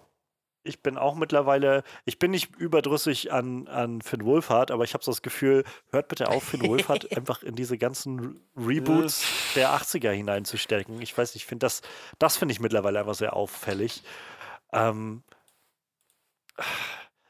ich auf so einer Metaebene drüber bin ich einfach jetzt schon leid, wenn der Film rauskommt und dann diese ganzen Diskussionen losgehen werden von diesen gewissen Kreisen, die dann wieder die Diskussion so antreiben, weil sie so laut sind, wie viel besser das Ganze doch ist, weil es nicht so alles so woke ist und die auf einmal alles Frauen sind, sondern sie die Original Ghostbusters zurückgebracht haben und äh, ich kann's, ich kann's mir, ich sehe es jetzt kommen und ich habe jetzt schon kein, keine Lust darauf. Ähm, aber vor allem davon ab, so nett das aussieht und so schön irgendwie dieser, dieser Vibe auch ist von den Kindern, die irgendwie diese neue Generation sind und so. Hat das jetzt noch so wirklich viel mit Ghostbusters zu tun? Also ich weiß, ich habe mir Ghostbusters, nachdem der Trailer nämlich rauskam, ähm, letztes Jahr irgendwann, hatte ich so gedacht, ich habe ewig nicht mehr Ghostbusters geguckt. Guckst du mir Ghostbusters wieder an? Und ich habe dann Ghostbusters, das Original halt mal wieder gesehen und gedacht, dieser Film ist so ein so ein Konundrum irgendwie, so ein, so ein seltsames, da, da, da standen irgendwie alle Sterne richtig und sie haben genau das Richtige eingefangen, was sie, was, was ging irgendwie. Dieser Film ist so super weird eigentlich und hat so viele Schauspieler, die, die einfach auch improvisieren an den richtigen Momenten und alles auf einmal hat auch so einen, so einen, so einen leicht dreckigen New York-Vibe irgendwie und und selbst mit Ghostbusters 2 haben sie es versucht, dann nochmal einzufangen und hat dann nicht so ganz funktioniert, das wieder einzufangen. Und ich im Kern, also ich will nicht, dass sie, dass sie sowas einfach nochmal machen oder so. Und interessant schon, wenn sie eine andere Herangehensweise wählen, aber dieser Film sah, also dieser Trailer für Ghostbusters Afterlife sah so unglaublich, so unglaublich nicht düster, aber so, so gedrückt irgendwie aus. Ich hatte nicht das Gefühl, dass es eben dieser, dieser so ein bisschen upbeat Vibe ist irgendwie, den ich von den Ghostbusters kenne. Und den hatte der Reboot auf jeden Fall. So ein bisschen mehr. Ich habe nicht einen Gag gesehen in diesem Trailer. Ja, das stimmt. Und ich brauche jetzt nicht nur Gags, die mich voll schießen, aber Ghostbusters ist nun mal eine Comedy. also jedenfalls die, die, die Originalfilme und der Reboot waren, das sind alles Comedies. Und ähm, ich habe halt keine Lust auf einen Logan im Ghostbusters-Universum. Und für mich wirkte das so ein bisschen so. Wie so, ah ja, wir müssen jetzt über unsere, ja, unser, über unser Vermächtnis der Ghostbusters nachdenken. Und mag sein, dass es im Film als ein bisschen leichter daherkommt oder sowas, aber der Trailer wirkte für mich halt so ein bisschen sehr, äh, ich weiß nicht, und sehr so Fanservice-y, so als ob man sehr stark versucht hat, den Leuten einzuhämmern, ja, kommt hier, das sind die Ghostbusters und äh, hier sind, guck mal, der, der alte Ecto One und hier ist noch, äh, weiß ich, die ganzen Schimmelpilze, äh, Sporen und Grünpilze oder was, was, äh, was ähm, Egan damals gesagt hatte, was er gerne sammelt irgendwie. Und es wirkte so ein bisschen so für mich. Und ich habe das. Es kann gut werden, ohne Frage, aber der Trailer hat mich jetzt so ein bisschen kalt gelassen und führt, glaube ich, sehr stark so ein bisschen in dieses Gefühl von, für mich im Moment, dass ich merke, ich glaube, so mit It 1 und 2 und auch gerade Dr. Sleep ist für mich jetzt so eine so eine 80er Revival-Phase irgendwie rum mittlerweile. Ich habe mhm. irgendwie auch Stranger Things Staffel 3 war schon so, dass ich, ja, ist okay, aber selbst da gab es so Momente, wo ich gedacht habe, ich brauche jetzt keinen keinen Moment, wo ihr alles anhaltet, nur damit ihr irgendwie die New Coke irgendwie in die Kamera halten dürft, weil es die damals gab oder so. Ich bin es mittlerweile so ein bisschen leid, glaube ich. Und das fällt, glaube ich, bei Ghostbusters so ein bisschen mit rein. Ja. Also ich. Fast, ja, sorry. Ich versuche offen, also ich versuche optimistisch zu bleiben und werde dem Ganzen vielleicht auch eine Chance geben. Mal gucken, wenn da auch noch ein neuer Trailer oder so kommt. Aber es ist jetzt nichts, wo ich gerade merke, oh mein Gott, endlich Ghostbusters. Und ich mag die ersten zwei Ghostbusters-Filme sehr, sehr gerne. Und trotzdem habe ich jetzt nicht das Gefühl von, oh mein Gott, das ist das Sequel, auf das ich ewig gewartet habe oder so. Keine Ahnung. Ja, ich, wie gesagt, ich glaube nicht, dass ich mir diesen Film im Kino anschauen werde. Ähm, das ist, ich glaube, dazu ist einfach Ghostbusters zu ich meine, dieser, dieser Film hat ja vielleicht einen etwas anderen Ton als die anderen, ne, wie, wie, wir schon gesagt haben, aber auch dann, das, das ist, ich finde einfach dieses Konzept von, von, von, Ghostbusters ein bisschen zu, zu klischeehaft. Ähm, äh, wo, worauf ich vorhin noch zu sprechen kommen wollte, was wir völlig vergessen hatten zu erwähnen, ähm, bei unserem, bei, als wir über ähm, Guy Ritchie's The Gentleman gesprochen hatten, war, dass Michelle Dockery da mitspielt. Die, die wir aus Godless kennen, aus, ah, unter anderem. Ja. Und die war Stimmt, fantastisch. die kam mir bekannt vor, Serie. die Schauspielerin. Ich hatte sie nur kurz gesehen in dem Trailer und hat, konnte das Gesicht aber gerade noch nicht so recht zuordnen. Aber stimmt. Genau. Godless, ja. Ah, da war sie sehr gut. Ja, der hat sehr. auf jeden Fall. ja, ähm, viel ist nicht mehr im August, also an großen Sachen. Ich glaube, was ich erwähnen, noch zu erwähnen lohnt, äh, vielleicht Escape Room 2 sehe ich hier nämlich gerade auf der Liste. Ich habe vor ein paar Wochen, na, schon wieder ein, zwei Monate her, den ersten Escape Room mir mal angeguckt, als der bei Sky war. Und äh, konnte, ich konnte mich halt vage daran erinnern, dass, als er damals rauskam, dass der kam. Und ähm, ich war so ein bisschen enttäuscht, muss ich sagen, von dem Film. Einfach weil, was ich fand, das Ende hat vieles kaputt gemacht. Ähm, und scheinbar scheint er aber erfolgreich genug gewesen zu sein, dass sie noch einen zweiten Teil machen. Also, ja, keine Ahnung. Ich bin auch bei dem Film jetzt na, eher weniger angehalten, den zu gucken, um ehrlich zu sein, weil das Konzept, wie gesagt, am, erst, am Ende des ersten Films auf einmal in so einem Punkt landete, dass ich gedacht habe, äh, und zum anderen ist Deborah Ann Wool nicht mehr dabei. Und das war so einer der anderen Gründe, warum mhm. ich den gerne sehen wollte, den ersten Film. Und sie war auch gut in dem ersten Film. Also, bis sie dann nicht mehr drin ich war. Ich fand ihn tatsächlich ganz okay. Würde ich sagen, dass er voll geil war, aber ich fand ihn tatsächlich okay. Habe den im Kino gesehen, glaube ich sogar. Ich im Kino gesehen? Ja, ich meine, ich habe den im Kino gesehen. Aber ich weiß auch nicht, ob ich unbedingt einen zweiten Teil müsste, haben müsste. Weil besser wird er wahrscheinlich nicht. Tja. Naja, ähm, der September bietet, glaube ich, erstmal auf jeden Fall in den ersten zwei Wochen zwei Sachen, die Manuel in irgendeiner Art und Weise auf jeden Fall bewegen werden. Und zwar wir es vorhin schon angedeutet, Paul W.S. Andersons Monster Hunter mit Mila Jovovich in der Hauptrolle. Ja. War klar, dass er seine Frau castet, oder? Ich glaube, der macht nichts anderes mehr, oder? Ja, äh, ich mag Monster Hunter. Ich spiele gerne Monster Hunter. Aber ich will Monster Hunter eigentlich nicht gucken. Nee, halt, weiß ich nicht. Bietet halt auch vom Plot her eigentlich nichts. Ich meine, das, wenn die ein richtig, richtig dickes Budget da reinbuttern, kann es halt schon fett werden. Ne? Ich meine, im Endeffekt sind es halt Leute mit überdimensional großen Waffen, die auf Monster einschlagen. Äh, aber ich weiß nicht, was das soll. So, das ist halt. Also, weiß ich nicht. Ich glaube, da kannst du echt um Sonic bald noch eine bessere Story erzählen. Aber die Story von Monster Hunter ist halt total stumpf und im, im Endeffekt geht es ja darum, dass du 50 Mal dasselbe Monster besiegen musst, damit du alle Teile für die Rüstung zusammen hast. So. Wäre natürlich witzig, wenn sie das im Film auch so aufziehen.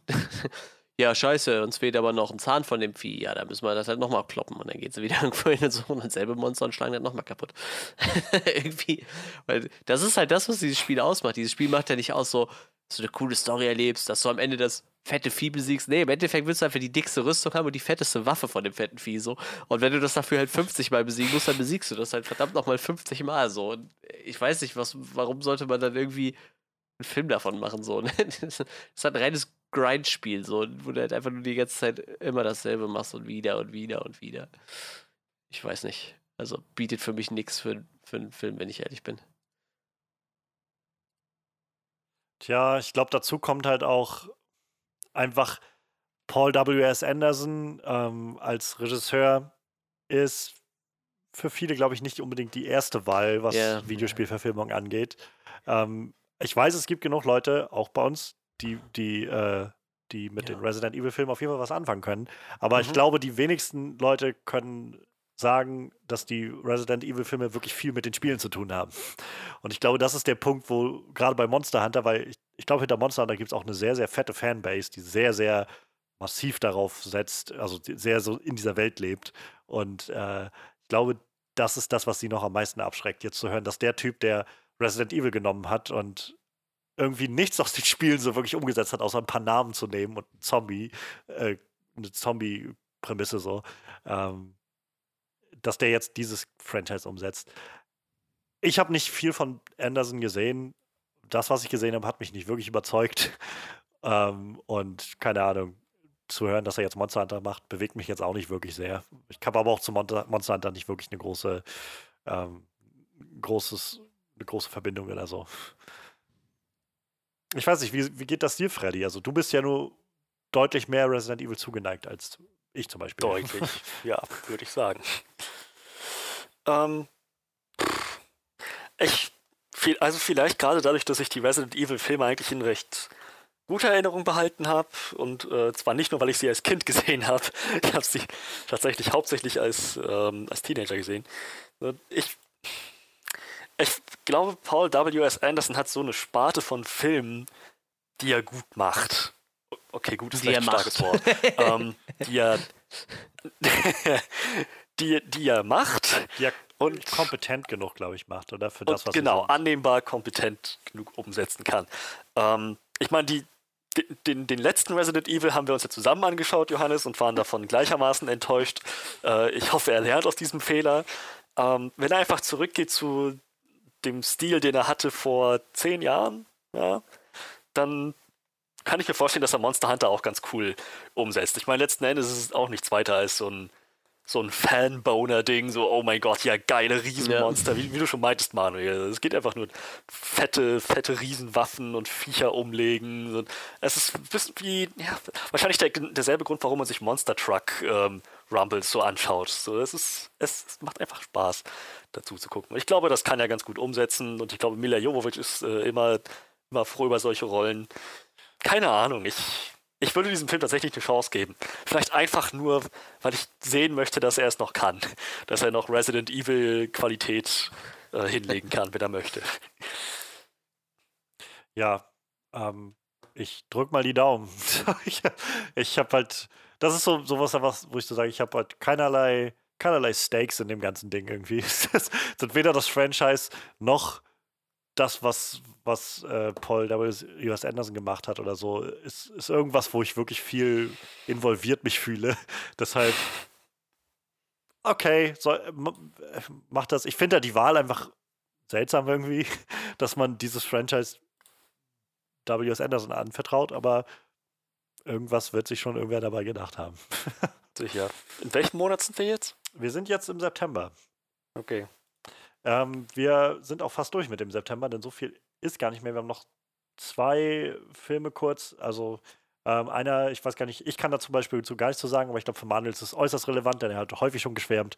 The Conjuring 3, äh, The Devil Made Me Do It oder im, im, Deutschen dann jetzt im Band des Teufels kommt auch im Sag ich dasselbe wie zu The Purge? Nimmst du mit? ja, weiß ich nicht. Also ich, ich kann die eigentlich alle gucken. Ne? Also alles, was ich habe alle gesehen, bis auf diesen La Llorona oder so, wie der hieß, glaube ich. Den habe ich nicht gesehen, alle anderen habe ja, ich gesehen glaub, und die fand ja. ich eigentlich auch alle gut. Also für mich eigentlich eine sichere Bank, so, der wird mich auf jeden Fall schon irgendwie unterhalten, so, ne? Wie gesagt, James Wan ist da irgendwie wenigstens noch als Produzent immer so mit, hält so die Hand drüber, ich weiß nicht, ob er auch Regie führt, aber ich, äh, ja, für mich eine sichere Bank, werde ich mir auf jeden Fall angucken, freue ich mich auch drauf. Immer weiter. ja, ich habe, wie gesagt, auch gar, überhaupt keinen Bezug dazu und es ist genau diese Art von Horror, mit der ich überhaupt nichts anfangen kann und auch von der ich nichts wissen will. Weil das immer nur um ja, irgendwelche ja. besessenen Leute geht und sowas. Und äh, ja, keine Ahnung. Ich finde es nur spannend, dass dieses Conjuring-Franchise mittlerweile einfach so unfassbar groß geworden ist und so un unglaublich profitabel ist. ziemlich, ziemlich verrückt. Also, dass sich da so neben allen anderen Versuchen, so ein so ein Shared Universe zu schaffen, sie es ausgerechnet bei The Conjuring geschafft haben, so mit The Nun und ja. La Llorona. Crooked Man kommt Annabelle 1, 2, 3 und so diese ganzen Sachen. Und ich denke, okay, what? Jesus. ähm, ist das was, wo du dich wieder reinwagen würdest, Freddy, in diese Horrorwelt? Sorry, über welchen Film reden wir? Äh, The Conjuring 3.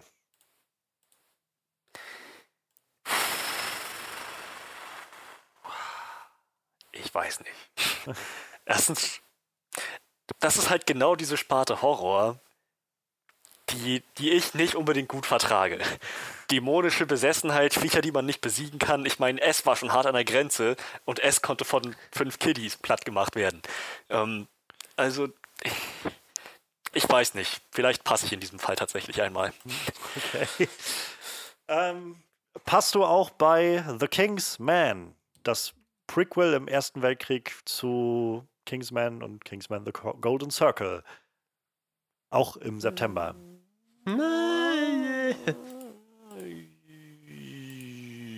Ja, ich glaube schon. mein Problem ist im Moment, dass Kingsman The Golden Circle, den ich immer weniger leiden kann, ähm, mittlerweile so weit her ist, dass ich, dass ich fast schon wieder gewillt bin, irgendwie, ja, vielleicht wird der ja jetzt besser wieder. Der ja, erste Fall ja. war wirklich nämlich gut, fand ich. Ähm, ich weiß nicht, aber so wirklich ist es halt auch nichts, wonach ich gefragt habe, irgendwie so ein Kingsman-Sequel im, im, Ersten Weltkrieg. Ich, keine Ahnung. Ich, also ich meine, der letzte war jetzt bei weitem nicht schlecht, aber wir ja. waren schon recht enttäuscht, wenn ich mich richtig entsinne. Also mit, ich finde ihn mittlerweile wirklich, wirklich gut, also wirklich schlecht. So wirklich nicht ah. gut gemacht. So, ich finde, da geht so viel daneben. Und so viel, so viel wird einfach darauf gesetzt, dass du guten Willen dem Ganzen entgegenbringst und so äh, deine Erinnerungen an, oh, das ist Harry und das ist Eggsy und oh, das, das ist aus den anderen Filmen noch und so. Das, für mich jedenfalls habe ich das Gefühl, will der viel oder verlangt der Film viel, dass, dass du das mit reinträgst, damit du das Ganze, damit du ihm so ein, Augen, so ein Auge zudrückst. ja, ja, aber auf jeden Fall ist es wieder Matthew Vaughn, der jetzt auch den neuen Film macht, dieses Sequel, äh, dieses Prequel und ich glaube auch danach dann das Sequel für den und den dritten Teil in dieser Kingsman-Trilogie. Ähm, und ansonsten Ralph Fiennes spielt mit, Aaron Taylor Johnson spielt mit. Ja, Erster Weltkrieg einmal wieder. Es ist gerade irgendwie angesagt, Erster Weltkrieg, habe ich ja, das Gefühl. ein bisschen. Stimmt. Ich bin tatsächlich sehr gespannt auf 1917. Definitiv. Also da will ich auch möglichst bald noch rein. Ich glaube, den sollte man auch im Kino geguckt haben. Mhm. ja, aber ich meine, das heißt auch für The King's Man kein Channing Tatum Es sei denn, er ist im Ersten Weltkrieg geboren und sie haben ihn dann eingefroren oder sowas. Was nicht unwahrscheinlich ist für dieses Franchise, glaube ich. ja. Ja, äh, The King's Man, wie sieht's bei dir aus, Manuel? Ja, ich weiß nicht. Also der erste, den fand ich halt auch ziemlich gut, den zweiten fand ich auch nicht so gut. Ja. Ja, ich, ja, ich, ich würde mir wahrscheinlich trotzdem noch angucken, glaube ich. Aber ja, schwierig. Irgendwie schwierig. Auch ein Film, der nach hinten verschoben wurde, der eigentlich, glaube ich, schon im, im Februar oder so starten sollte dieses Jahr und dann nachher nochmal ein halbes Jahr nach hinten verschoben wurde. Ähm, ja. Ein Film, auf den ich mich sehr freue, von dem ich gar nichts weiter sagen kann, außer den Titel und von wem er ist. The Last Night in Soho ist der nächste Edgar Wright-Film. Edgar Wright von, naja, den Hot, Hot Fuzz, Ed, äh, Shaun of the Dead, This is the End, nee, uh, The World's End und äh, natürlich Baby Driver. Gerade Baby Driver ist einer meiner Lieblingsfilme der letzten Jahre gewesen. Also so, es hat sich mir sehr gut eingebrannt als wirklich fantastische Kinoerfahrung. Und ähm, Last Night in Soho wird sein neuer Film. Ja, es ist noch nicht viel darüber bekannt, außer es soll, glaube ich, in den 60ern spielen und halt in, in London und soll wohl einen sehr guten Horror-Touch bekommen. Also er versucht so ein bisschen mehr in die Horrorrichtung zu gehen. Ähm, Baby Driver war, glaube ich, schon so ein, so ein großer Schritt weg von der Klamauk-Comedy mehr hin, also Klamauk nicht im, im schlechten Sinn oder so gemeint, aber einfach die Art und Weise vom Humor her. Ähm, und mehr hin zu dieser Action-Comedy und ich könnte mir gut vorstellen, dass Last Night in Soho vielleicht wieder ein weiterer Schritt wird in Richtung, ja, Genre, was er vielleicht noch nicht so bedient hat irgendwie. Ähm, das ist irgendwie alles, was es bisher an Informationen gibt. ähm, ich bin sehr gespannt, weil ich einfach Edgar Wright-Filme sehr gerne mag. Ja. Keine Ahnung, warte ich mal ab. Enthalte ich mich noch, bis ich was gesehen habe. Mhm. Okay. Dann ähm, gehen wir soweit weiter in den Oktober. Im Oktober haben wir in derselben Woche zwei Starts, ähm, die hm, ja, also beide Fortsetzungen sind äh, gegebenenfalls relevant. Mal gucken. Zum einen haben wir Tod auf dem Nil ähm, und mit Neil meine ich den Fluss und nicht den Astronauten. Ähm, oh, das muss eine sehr unangenehme Erfahrung sein für Neil.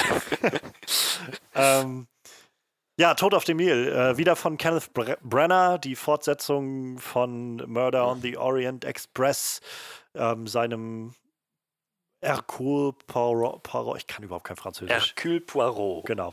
Ähm, Film, den er vor zwei, drei Jahren rausgebracht hatte, ist schon wieder ganz schön her, habe ich das Gefühl. Ähm, ja, am Ende des Films wurde, glaube ich, schon so ein, so ein leichter Wink gegeben auf, ähm, da gibt es einen Fall für sie am Nil. Und dann ist er, glaube ich, hat er gesagt, ich breche dahin auf. Und tatsächlich ist es, äh, ja, gibt es jetzt einen, einen neuen. Ähm, und ja, das ist so ziemlich das. Es ist wieder tot auf dem Nil. Also ich glaube, davon gab es ja auch schon eine alte Adaption. ähm, und das Buch und so, keine Ahnung, ob das relevant ist. Also ob er das gleiche nochmal macht, was dann auch im Buch steht. Ähm, der Cast ist unter anderem Gal Gadot, Army Hammer ist dabei, Rose Leslie, die wir als äh, Ygritte kennen aus, aus Game of Thrones, ähm, Annette Benning, Russell Brand, Letizia Wright, die ähm, die, die, die Schwester Shuri spielt, also Shuri, die Schwester von Black Panther spielt. Ja.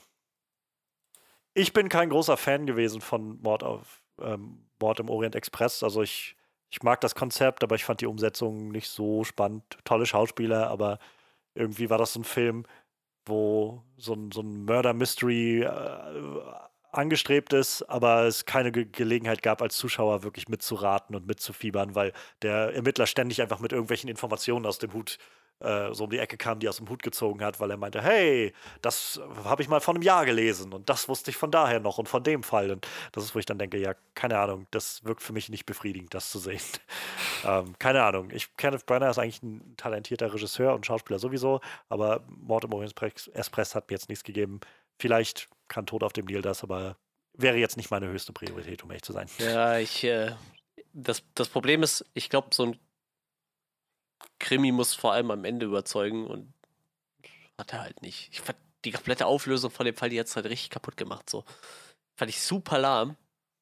Und dementsprechend Weil nee, halt nicht gut vorbereitet nicht, aber wie gesagt, so. Und da hat es zwischendurch immer so Momente, oh, der könnte sein, der könnte sein, der könnte sein. Ja, und am Ende bei der Auflösung, ja, bescheuert. Ich will es jetzt nicht spoilern für Leute, die ihn noch nicht gesehen haben, aber wie gesagt, wenn, wenn so ein Krimi kein Ende bietet, was zufriedenstellend ist, dann ist halt scheiße. So. Krimis gibt es halt echt genug so. Ich meine, wir kommen aus Deutschland. Ich glaube, wir sind, Deutschland ist eh so ein Krimiland, habe ich so das Gefühl. Äh, aber ich, ich weiß nicht, also ich, ich, mich hat er auch nicht zufriedengestellt und ich weiß auch nicht, ob ich da einen zweiten von bräuchte. Ich glaube, das, das wäre so ein Film für mich, wo ich mir denke, wenn die Kritiker den cool finden, würde ich vielleicht überlegen zu gucken, tatsächlich. Ja. Wäre vielleicht so ein Kompromiss irgendwie, ne? Ja, könnte, könnte sein, ja. Ich kann halt, ich, ich habe halt einfach nur so gerade sehr stark ähm, den ähm, na, Knives Out im Kopf, weil ich den halt nur vor kurzem gesehen habe und das ja auch so eine so eine Geschichte ist, so eine, so eine Murder-Mystery-Geschichte. Und die, ich fand die halt unglaublich gut gemacht. Und das war halt, als ich aus Knives Out rauskam und gedacht habe, scheiße, Mann, so musst du so ein Murder-Mystery-Ding aufziehen. So dass du halt wirklich so, du konntest die ganze Zeit mitverfolgen, was passiert. Die, die Hinweise waren alle da und du musstest halt nur selbst zu dem Schluss kommen. Aber also zu dem du natürlich nicht gekommen bist, aber umso spannender ist es dann halt zu sehen, wenn der Ermittler das Ganze auflöst. Und ich hatte halt viel mehr Bock auf den nächsten Teil daraus, um noch eine neue Geschichte zu sehen von äh, Ermittler Benoit Blanc, den Daniel Craig spielt, als halt von, von naja, Hercule Poirot, Poirot nochmal einen, einen Fall zu sehen, der ja das gibt's aber halt auch schon. Das ist auch so der Punkt, wo ich dann denke, ich hatte mir halt, nachdem Mord im Orient Express rauskam, ähm, das Original dann mal angeguckt und der ist so ziemlich derselbe Film. Also halt, jedenfalls der Plot ist so ziemlich derselbe. Es gibt ein paar Kleinigkeiten, die anders gemacht sind, aber die große Auflösung am Schluss ist dieselbe. Und der hat halt besser funktioniert, fand ich, der originale Film. Und wie gesagt, es ist derselbe Krimi-Plot. So, dann, dann weiß ich nicht. Mach doch, doch vielleicht was Neues oder so. Ich weiß nicht, keine Ahnung. ähm, weiß ich, hast du da Bock drauf, Freddy? Hm, nein, nicht so richtig. Ich meine, ich fand den jetzt nicht schlecht, ähm, den letzten, aber jetzt auch nicht so gut, dass ich sagen müsste, dieses Franchise ähm, hebt jetzt ab und braucht unbedingt Aufmerksamkeit. Dieses nee. Franchise verdient meine Aufmerksamkeit nicht. Ganz genau. Verdient denn das Halloween-Franchise deine Aufmerksamkeit? Denn in derselben ja. Woche startet auch Halloween Kills. Wieder ja. mit Jamie Lee Curtis und Judy Greer und äh, David Gordon Green führt abermals Regie, wie auch bei dem Halloween-Film. Und damit meine ich nicht den Rob Zombie Halloween und auch nicht den Halloween-Film, der auch Halloween heißt, von 1978, sondern Halloween von 2018. Ich meine, wir haben den letzten Halloween gesehen und den ersten Halloween gleich im Anschluss daran. Ganz genau. Wir haben zweimal und, Halloween geguckt. Yep.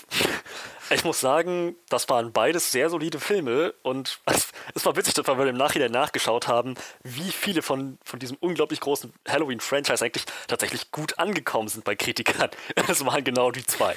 ähm, also ich bin, ich mal, mal schauen, was die jetzt machen mit Halloween Kills, ob sie es jetzt einmal schaffen, eine wirklich gute Fortsetzung zu machen. Ich bin auf jeden Fall an Bord mit diesem Konzept. Michael Myers ist ein wirklich unheimlicher Typ. Und ähm, ja, ja, also wie gesagt, ich, ich glaube, sie, sie haben die Möglichkeit, da was rauszuholen, was sie vielleicht bisher noch nicht geschafft haben in Sachen Fortsetzung. Michael Myers war jedes Mal, wenn er zurückgekommen ist, anscheinend ein bisschen weniger beeindruckend. Ja. Ja, also äh, ich fand halt auch beide Filme gut. Also ich fand das Original auch nochmal ein gutes Stück besser, muss ich sagen, als den anderen Halloween-Film. Aber nichtsdestotrotz war der Halloween von, von 2018 sehr sehenswert, fand ich.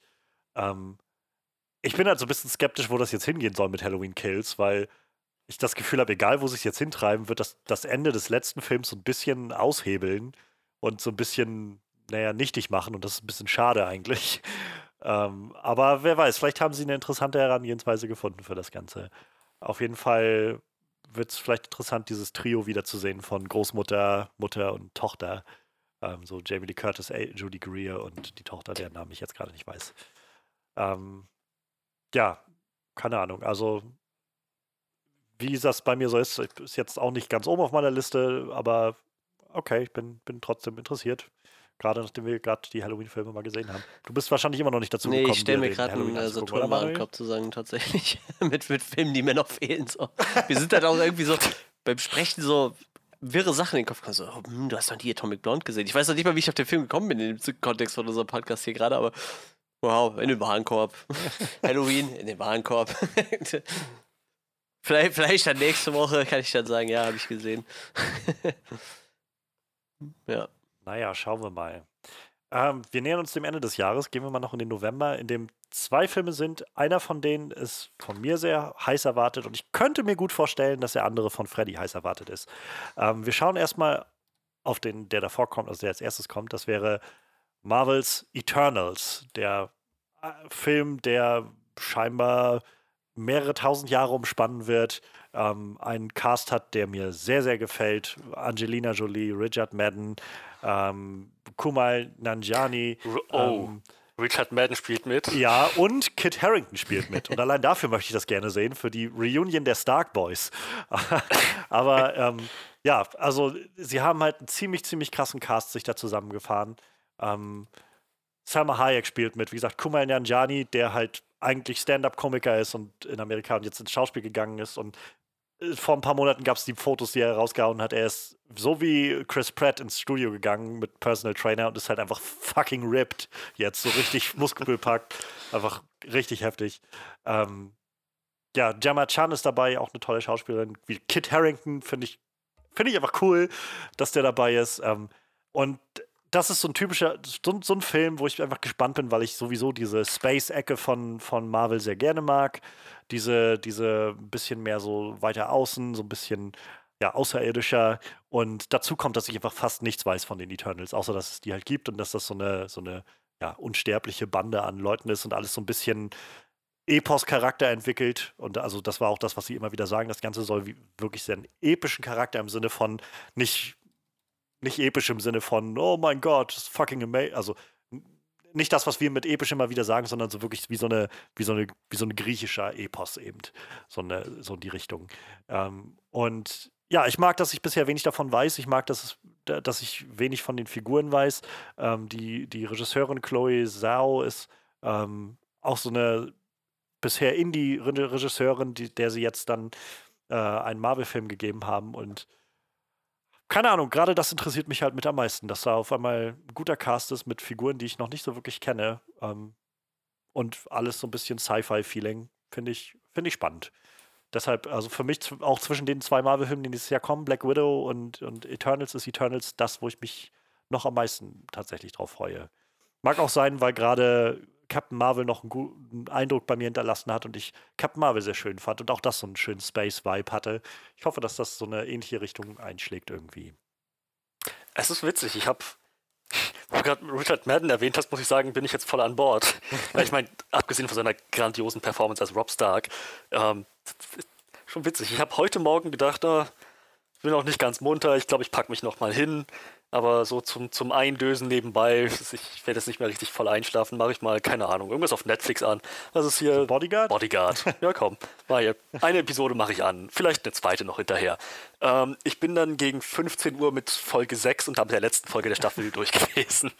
Ja. Grandios. Ich glaube, er- Absolut grandios. Ich glaube, er hat auch einige, äh, ich weiß gar nicht, Emmys oder so dafür gewonnen gehabt. Also ich habe sie noch nicht gesehen, aber es ist auch so eine der Serien, die noch immer auf meiner Liste stehen von Sachen, die geguckt werden müssen. Es ist vor allem super spannend, wie viele Zuschauer das gelockt hat. Das war, das war im zweistelligen Millionenbereich. so. Ja. Und er, also er ist halt auch bei Eternals als, äh, also er spielt die Figur von Icaris oder Icaris und er ist, glaube ich, so auch der, das Familienoberhaupt irgendwie in der Art und Weise. Also es, es klang, es hatte schon so sehr Erinnerungen wieder so an Rob Stark wachgerufen. Wie sieht's bei dir aus, Manuel? Ja, keine Ahnung. Werde ich mit Sicherheit gucken. Habe ich so jetzt noch nicht viel von mitgekriegt. Ich freue mich erstmal auf Black Widow, glaube ich. Aber Eternals, warum nicht? Ja, Ja. ich meine, es gab auch noch keinen Trailer oder so. Mal gucken, wann der dann kommt. Dann wird man vielleicht ein Ja, bisschen wie bessere gesagt, Vorstellung.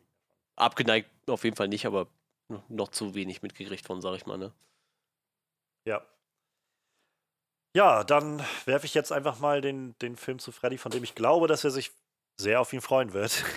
ähm, Im neu, am 19. November ist es dann soweit und nach einigen Verschiebungen und einigem Hin und Her kommt Godzilla vs. Kong. Ja. Ich weiß nicht, also das ist. Ich war mit dem letzten recht zufrieden. Äh, den ersten fand ich tatsächlich dann doch besser in ähm, Retrospekt. Aber Riesenmonster, die sich auf die Fresse hauen, gerade diese, dieser Godzilla, ich glaube, das wird sehr, sehr viel Spaß machen. Ja, ich, äh, also, mein, ich habe oft genug meine Meinung zu dem letzten Godzilla-Film kundgetan, aber davon ab, ähm, ich habe auch gerade vor kurzem mir den 2014 Godzilla mal wieder angeguckt, an so einem Lazy Sunday irgendwie habe ich den so nebenbei angemacht. So wie der richtige Film habe ich gesagt. Der perfekte Sonntagsfilm habe ich das Gefühl gehabt. Und ich finde den immer noch großartig, mhm. den Godzilla 2014. Und ähm, das ist halt echt weird, weil ich, ich finde den Godzilla-Film 2014 echt wirklich großartig. Den Kong Skull Island fand ich, na, so lala. Godzilla King of Monsters fand ich äh, eher noch weniger als lala. Und trotzdem bin ich sehr, sehr gespannt auf Godzilla vs. Kong. Obwohl aus diesem Franchise nur ein Film mich so wirklich fasziniert. Aber der trägt das für mich immer noch, dass ich das Gefühl habe, vielleicht wird der nächste jetzt wieder was für mich. Ähm, keine Ahnung, also ich, ich, ich hoffe, dass sie da, dass sie da was Interessantes draus machen. Ähm, ich rate mal, sie werden so ein bisschen umdisponieren in irgendeiner Form. Der wird nicht um, umsonst ein halbes Jahr nach hinten verschoben sein, der, äh, der Film. Der sollte ja eigentlich auch schon im April, glaube ich, dann starten dieses Jahr und wurde dann aber nach dem Godzilla King of Monsters mehr oder weniger ähm, versagt hat an den Kinokassen, also nicht der Erfolg war, den sie sich erhofft hatten, ähm, haben sie dann den Film auch mal ein bisschen nach hinten verschoben und naja, aber es ist auf jeden Fall das, was sie bei diesen ganzen Filmen schon gemacht haben aus dem Franchise, sind, es ist immer wieder neuer Regisseur, was ich eigentlich eine gute Idee finde, dass man immer ein bisschen frischen Wind drin erhält, wenn der letzte Film, das ist auch so ein Grund, wenn der letzte Film mir nicht so sehr gefallen hat, gute Chance, dass der nächste Film mir wieder gefällt, weil ein neuer Regisseur dazu kommt. Und äh, ja, jetzt macht Adam Weingart, wird den Film machen. Ich bin, äh, ich bin schon gespannt, was, was sie draus, draus rausholen. Also ähm, gerade diese neue Version von Godzilla und auch gerade die neue Version von Kong sind doch sehr eigen und, und individuell geworden. Und äh, ja, ich äh, ich, ich lasse mich mal überraschen. So, ich, ich, ich, kann jetzt nicht sagen, dass ich mega gehypt bin, so einfach ob der letzten Jahre, ähm, aber trotzdem schaue ich dem Ganzen entgegen. Ja, ich sehe das ähnlich. Also, ich äh, fand den letzten auch nicht geil, aber ich weiß nicht, auf dem Film fiebert man irgendwie schon so lange hin. Also, ich, keine Ahnung. Selbst wenn der kacke wird, ich glaube, mein Spaß werde ich trotzdem ein bisschen damit haben, weil ich glaube, wenigstens optisch wird der cool aussehen. Wie Freddy schon gesagt hat, so zwei der ikonischsten Filmmonster, die sich da gegenseitig auf die Mappe hauen. Was soll da schon schief gehen? Ich meine, ja, gut, außer die machen es halt so wie bei Godzilla King of Monsters, wo man die Kämpfe halt einfach kaum sieht, dann ist halt auch scheiße. Ne? ja, gucken wir mal, keine Ahnung. Ja, naja, ich, ich, ich rate mal, sie werden halt schon so ein fettes Derby von den beiden irgendwie in, ins Zentrum stellen, dass die immer wieder auch aufeinandertreffen und so. Also. Das haben wir bei Batman wie Superman auch gedacht. ja, gut, das stimmt. Also, naja, mal gucken. Aber was ich halt schon mal spannend fand, ist ja, dass sie im Vorfeld gesagt haben, ähm, es wird definitiv einen, ja. einen Sieger geben. Stimmt, ja. Es wird halt kein, kein irgendwie sie, also so hört es sich jetzt jedenfalls an, wie so ein nicht, nicht wie dieses typische, sie kämpfen und kämpfen und kämpfen und einer hat mal die Oberhand, dann der andere und dann stellen sie schon mal fest, dass sie irgendwie einen gemeinsamen Feind haben und verbünden sich, sondern scheinbar soll es wirklich darauf hinauslaufen, dass einer von beiden der definitive Gewinner wird von dem Ganzen. Ähm, und äh, ja, ich bin, ich bin auch etwas skeptisch, wie Kong das machen wird. Also wie, wie Kong mhm. das irgendwie da eine Chance hat gegen eine radioaktive Echse. Aber sie haben von Kong seit Kong Skull Island ja auch nicht mehr viel gezeigt. Also mal gucken. Ja, und damit starten wir dann in den Dezember, in den letzten Monat. Ähm, und wie ich gerade feststelle, wird es einen Clifford, der große rote Hund-Film geben. das ich nur als Konzept kenne, irgendwie, dass es das gibt. Ähm, aber davon ab, äh, ist es ein recht ruhiger Dezember. Wenn ich jetzt überlege, dieses Jahr hatten wir halt vor allem dann noch Star Wars und äh, den letzten Jumanji-Film und so. Ähm, und da im Vergleich wird der nächste Dezember relativ ruhig. Ähm, was erwähnenswert ist, ähm, Steven Spielbergs West Side Story kommt in die Kinos, sein, sein Remake des bekannten Musicals. Ich habe das Original noch nicht gesehen, aber kann, da kann ich auch nicht anders, als einfach interessiert zu sein, wenn ich Spielberg lese. Und gerade weil das wieder so ein Ding ist, wo Spielberg schon seit Jahren versucht, dieses Ding umzusetzen und so ein Herzensprojekt hat, ähm, da schaue ich dem schon entgegen und ich bin auch generell offen für Musicals. Ich mag Musicals sehr gerne, wenn die, wenn die interessant gemacht sind. Also insofern, warum nicht? ich, ich sag mal so wie Manuel, nimmst du mit. Ja, man muss ja jetzt auch sagen, wir sind ja noch am Anfang vom Jahr, ne? Ich meine, klar, die fettesten Blockbuster sind vielleicht schon angekündigt, aber das heißt ja nicht, dass im Dezember nichts mehr kommen kann, ne? Ja, sicher, sicher. Ja. Ähm, ja, ich weiß nicht. Habt ihr irgendwelche Erfahrungen mit West Side Story? den alten gesehen. Für West Side Film, Story in irgendeiner Film, Richtung? Musical-Film habe ich gesehen. Haben wir auch in der Schule, glaube ich, mal gesehen. Ähm, ist aber dementsprechend auch schon 16, 17 Jahre her. Ich weiß nicht. Lange her. Ähm, ja, keine Ahnung. Muss ich nicht unbedingt sehen, glaube ich. Ich habe nur diesen äh, einen, einen Song im Kopf, den man so kennt. Ja, Maria, ist das nicht dieser? Nee, Mhm. äh, diesen I Like to Be in America oder sowas. So ganz, ja, ja. Ja, den. Ja, genau, stimmt, der ist auch drin, ja. Richtig, genau den. Na, na, na, Ich meine, die Melodie, die hat sich irgendwie festgebrannt, obwohl ich den Film halt vielleicht ein oder zweimal gesehen habe, aber das ist so wahrscheinlich auch der mit so einer der bekanntesten Songs, ne? Sonst habe ich da nicht so viel. Ich glaube, es gab eine, eine, eine daran angelehnte Version in dem Film Feivel der Mauswanderer, wo sie gesungen haben, Ja, es das gibt keine sein, Katzen in Amerika. Okay. Keine Katzen in Amerika. Ist auch ein, ein sehr weirder Film gewesen, Feivel der Mauswanderer. Ähm, zwei Filme, würde ich sagen, lohnen sich hier noch zu erwähnen. Ähm, ich, ich bin mal gespannt. Äh, also es ist halt nichts, sag ich mal, groß, so wirklich groß prestigeträchtiges, glaube ich, aber vom Namen her. Aber ähm, zum einen haben wir Der Prinz aus Zamunda 2. Yep, ich weiß nicht, ob ihr den Prinz aus Zamunda kennt. Das Eddie Murphy Ja. Gespann von, von früher. Ähm, ja, Eddie Murphy dreht eine Fortsetzung jetzt schon seit längerem. Also Eddie Murphy, generell Mhm. Eddie Murphy ist zurück. Ähm, er hatte jetzt letztes Jahr mit ähm, Dolomite is my name seinen, seinen recht großen Wiederauftritt. Ich habe den immer noch nicht gesehen, leider. Der ist auf Netflix, also ist auch Netflix-Film und der ist so viel gelobt und man hört so viel Gutes davon und ich will ihn mir eigentlich auch unbedingt angucken, aber äh, ich bin, bin, ach, die Zeit, es ist einfach die Zeit. Ähm, der Film ist gemacht von, also der Dolomite is My Name wurde gemacht von Craig Brewer, heißt der Regisseur.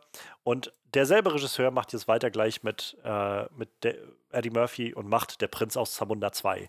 Und dafür haben sie auch ja, alle zurückgeholt, die irgendwie im ersten Film eine Rolle gespielt haben. Also James Earl Jones ist zurück als sein Vater. Sie haben seinen, seinen äh, Freund äh, dazugeholt, seinen, seinen Begleiter. Ich frage mich jetzt nicht, wer das war in dem ersten. Ich glaube, sein, seine Frau, also seine Love Interest Frau aus dem ersten Film ist wieder da und äh, die McDowells sind wieder zurück. Und ja, also sie, sie, es scheint wohl wirklich eine so eine, so eine typische 30 Jahre später oder sowas Fortsetzung der ganzen Sache zu werden. Äh, 88 guter kam das Original raus. Und ja, er, also ich freue mich einfach, dass Eddie Murphy wieder da ist, muss ich ehrlich sagen. Ähm, ich habe halt, ich, ich, Dolomite ist mein Name, steht jetzt relativ weit oben für die nächste Zeit, dass ich den mal endlich gucke, weil ich einfach viel Gutes gehört habe. Und ähm, Eddie Murphy, die Sketche, die ich gesehen habe, er war jetzt dann da, kurz danach auch bei SNL seit 40 Jahren oder sowas das erste Mal wieder. Ähm, ne, 40 Jahre nicht, aber seit 20 Jahren oder sowas war das erste Mal wieder bei SNL und hat gehostet. Und ähm, die Sketche, die ich gesehen habe, waren wirklich gut. Ich glaube, er ist halt so ein bisschen gesetzter heutzutage, äh, so ein bisschen demütiger geworden. Es gab, glaube ich, so eine Zeit, wo Eddie Murphy halt Ende der 90er irgendwie der größte Star der Welt war und dann auf einmal relativ schnell abgeschmiert ist. Und ich glaube, das hat ihn ganz schön aus der Bahn geworfen. ähm, aber er scheint ja sich so ein bisschen gesetzt zu haben und das freut mich irgendwie. Und wenn der zweite Film ähnlich an, einschlagen kann wie der erste, ich fand den ersten, Ja. glaube ich, immer ganz gut damals. Auf jeden ich Fall. schon lange Sehr, sehr lustig. Ich weiß nicht, wie gesagt, keine Ahnung, ob das heute noch so wäre, aber der, der war damals auf jeden Fall schon echt lustig. Ich habe den auch schon länger nicht mehr gesehen. Aber ich habe den sehr gut in Erinnerung auf jeden Fall. Aber interessant, Ja. wofür es jetzt alles Fortsetzungen gibt. Ja. Ja, ja, genau. Ja, dann, ähm, wenn, wenn da sonst nichts weiter dazu ist, würde ich sagen, der letzte Film, der sich noch zu erwähnen lohnt und erwähnenswert ist, ist Danny Villeneuves nächster Film. Dune. Dune? Dune, Dune? der Ich bin auch ganz, nicht ganz Ja, sicher, wie Dune, man es ja. Im Sinne ausspricht. von Düne? Ja, ich glaube schon. Dann Ähm, ja, Dune. Dune, okay. Ähm, ja, Dune ist eins dieser massiven Science-Fiction ähm, Grundwerke, habe ich das Gefühl, die seit Jahrzehnten bestehen und für so und so eine so eine so eine Vorlage waren für ganz ganz viel, was in Science-Fiction passiert ist, von Star Wars über halt keine Ahnung äh, Star Trek und alle, alles Mögliche, was irgendwo in die Sci-Fi-Richtung geht, hat irgendwo seine, seine Einflüsse mitgesammelt aus Dune. Dune. Und äh, es gab schon mal einen Film davon, ähm, von David Lynch. Oh, schieß mich tot Mhm. aus den 70ern oder 80ern. Und seit Jahren gibt es die Planung, das Ganze nochmal neu zu machen und weiter fortzusetzen und neue, neue, oder also neu zu machen. Ich glaube, es ist keine Fortsetzung, sondern wirklich neu zu machen. Und Sie haben Danny Villeneuve dazu gewonnen, oder er hat sich dafür eingesetzt. Danny Villeneuve, ähm, seines Zeichens Regisseur, von Prisoners, von Blade Runner 2049, von, ähm, na, was, was, äh, Arrival, von halt vielen von diesen sehr, ja, so Konzeptfilmen, wo es einfach immer um so ein, so ein, so ein, äh, so in den, in, so viel um, um wie soll man das sagen? Er, er nimmt immer gerne irgendwelche durchgedrehten Konzepte und lässt sie so ein bisschen ausspielen, wie in Arrival oder sowas. Und widmet sich dann da hinter den Figuren. Sicario, auch ein sehr toller Film von ihm. Ähm, ich, meine Liebe zu Blade Runner 2049 ist wohl bekannt, glaube ich. Ähm, und ich glaube, das schlägt so in die ähnliche Richtung. Sie haben ihm ein neues Sci-Fi-Projekt gegeben, was wahrscheinlich auch wieder mehrere Millionen Dollar kosten wird, mehrere hundert Millionen Dollar kosten wird. Und ich weiß eigentlich nichts von Dune, von Dune, außer dass es immer um irgendein riesiges Space-Wurmwesen geht oder so. Ähm, aber wieder so ein Fall, wo ich sage, der Regisseur allein ist genug, um mir, um mir diesen Film zu verkaufen. Und dazu kommt der Cast, denn der Cast ist einfach auch außerirdisch. Also wir haben Jason Momoa, Zendaya, Dave Batista, der auch schon in Blade Runner 2049 dabei war, Oscar Isaacs, äh, Oscar Isaac, so einer meiner Mhm. Lieblingsschauspieler, Josh Brolin, Stellan Skarsgård, Javier Bardem, ähm, Rebecca Ferguson, Timothy Charlemagne. Ähm, und jetzt müsste ich noch weiter aufscrollen und jetzt kommen die unbekannteren Namen, aber die, allein diese Namen sind, wo ich so, so einen Cast will ich einfach sehen. Ich, ich liebe Sci-Fi in, diese, in dieser Art. Ich liebe den Regisseur und, und vieles, was er davon was er bisher gemacht hat. Also ich, äh, ich kann gar nicht anders als sehr, sehr gespannt auf Dune, Dune zu gucken. ähm, ja, ich weiß nicht. Habt, ach, ich also so wie Freddy jetzt gefragt hatte, rate ich mal, du hattest noch nicht so eine Ahnung von Dune oder hast davon gehört? Nein, nein. Das höre ich zum ersten Mal, glaube ich. hätte ich, wie gesagt, ich habe auch den Film noch nicht gesehen, ich habe auch noch nichts davon gelesen. Das ist einfach nur so durch die, durch die News, dass ich dann immer mitbekommen habe, irgendwie, oh, Danny Villeneuve macht diesen Film und da scheint es schon mal einen gegeben zu haben. Und oh, dieser Cast ist verdammt krass. Ja, ich habe äh, tatsächlich auch gar keinen Bezug dazu. Ich weiß um den Wert vom Dune im, im, im Science-Fiction-Bereich auf jeden Fall in Schriftform. Ich meine, man kennt das halt, Dune, der Wüstenplanet. Äh, dieser Film lag bei uns im damals noch Promarkt, ich glaube, die, die gibt es gar nicht mehr. Äh, lag der stapelweise für einen Euro auf DVD. Ich habe eigentlich immer gedacht, den musst du mal mitnehmen und den mal angucken, so. Weil der ja doch relativ äh, hohen Stellenwert hat, der Science-Fiction. Ich meine, habe ich nie gemacht, aber vielleicht, ja, vielleicht kann man jetzt mal einsteigen mit diesem äh, Franchise, so, ne? Das Cast ist ja schon gut.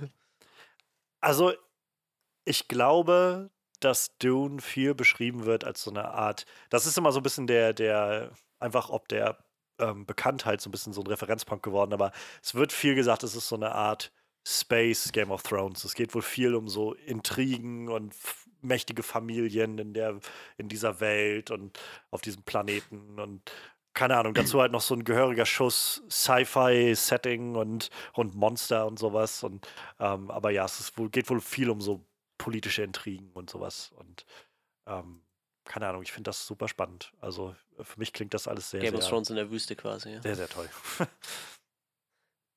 ja, so ein bisschen. So ja ist ja auch ein relativ riesiges Franchise, ne? Ich glaube, die Originalreihe hat ja schon acht Bücher oder so. Eins, zwei, drei, vier, fünf, sechs, nee, sechs Bücher sind die Originalreihe und dann hat das irgendwer anders.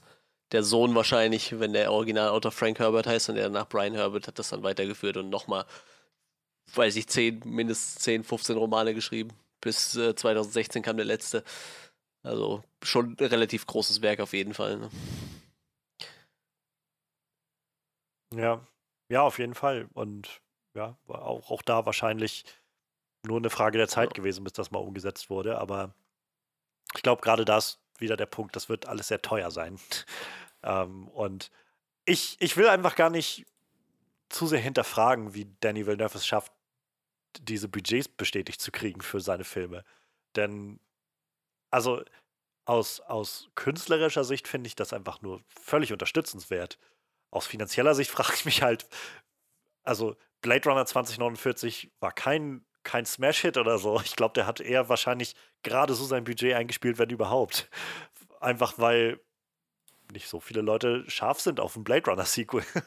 Aber davon ab, ich finde, also der Film ist einfach großartig und ähm, ich, ich erwarte so ein bisschen, dass uns bei Dune das nächste, naja, die nächste Situation dieser Art entgegenschlägt, dass er halt diesen Film macht und der ähm, wahrscheinlich qualitativ sehr gut ist und sehr viel zum Nachdenken anregt und viel in sich trägt und wenig Leute den gucken werden.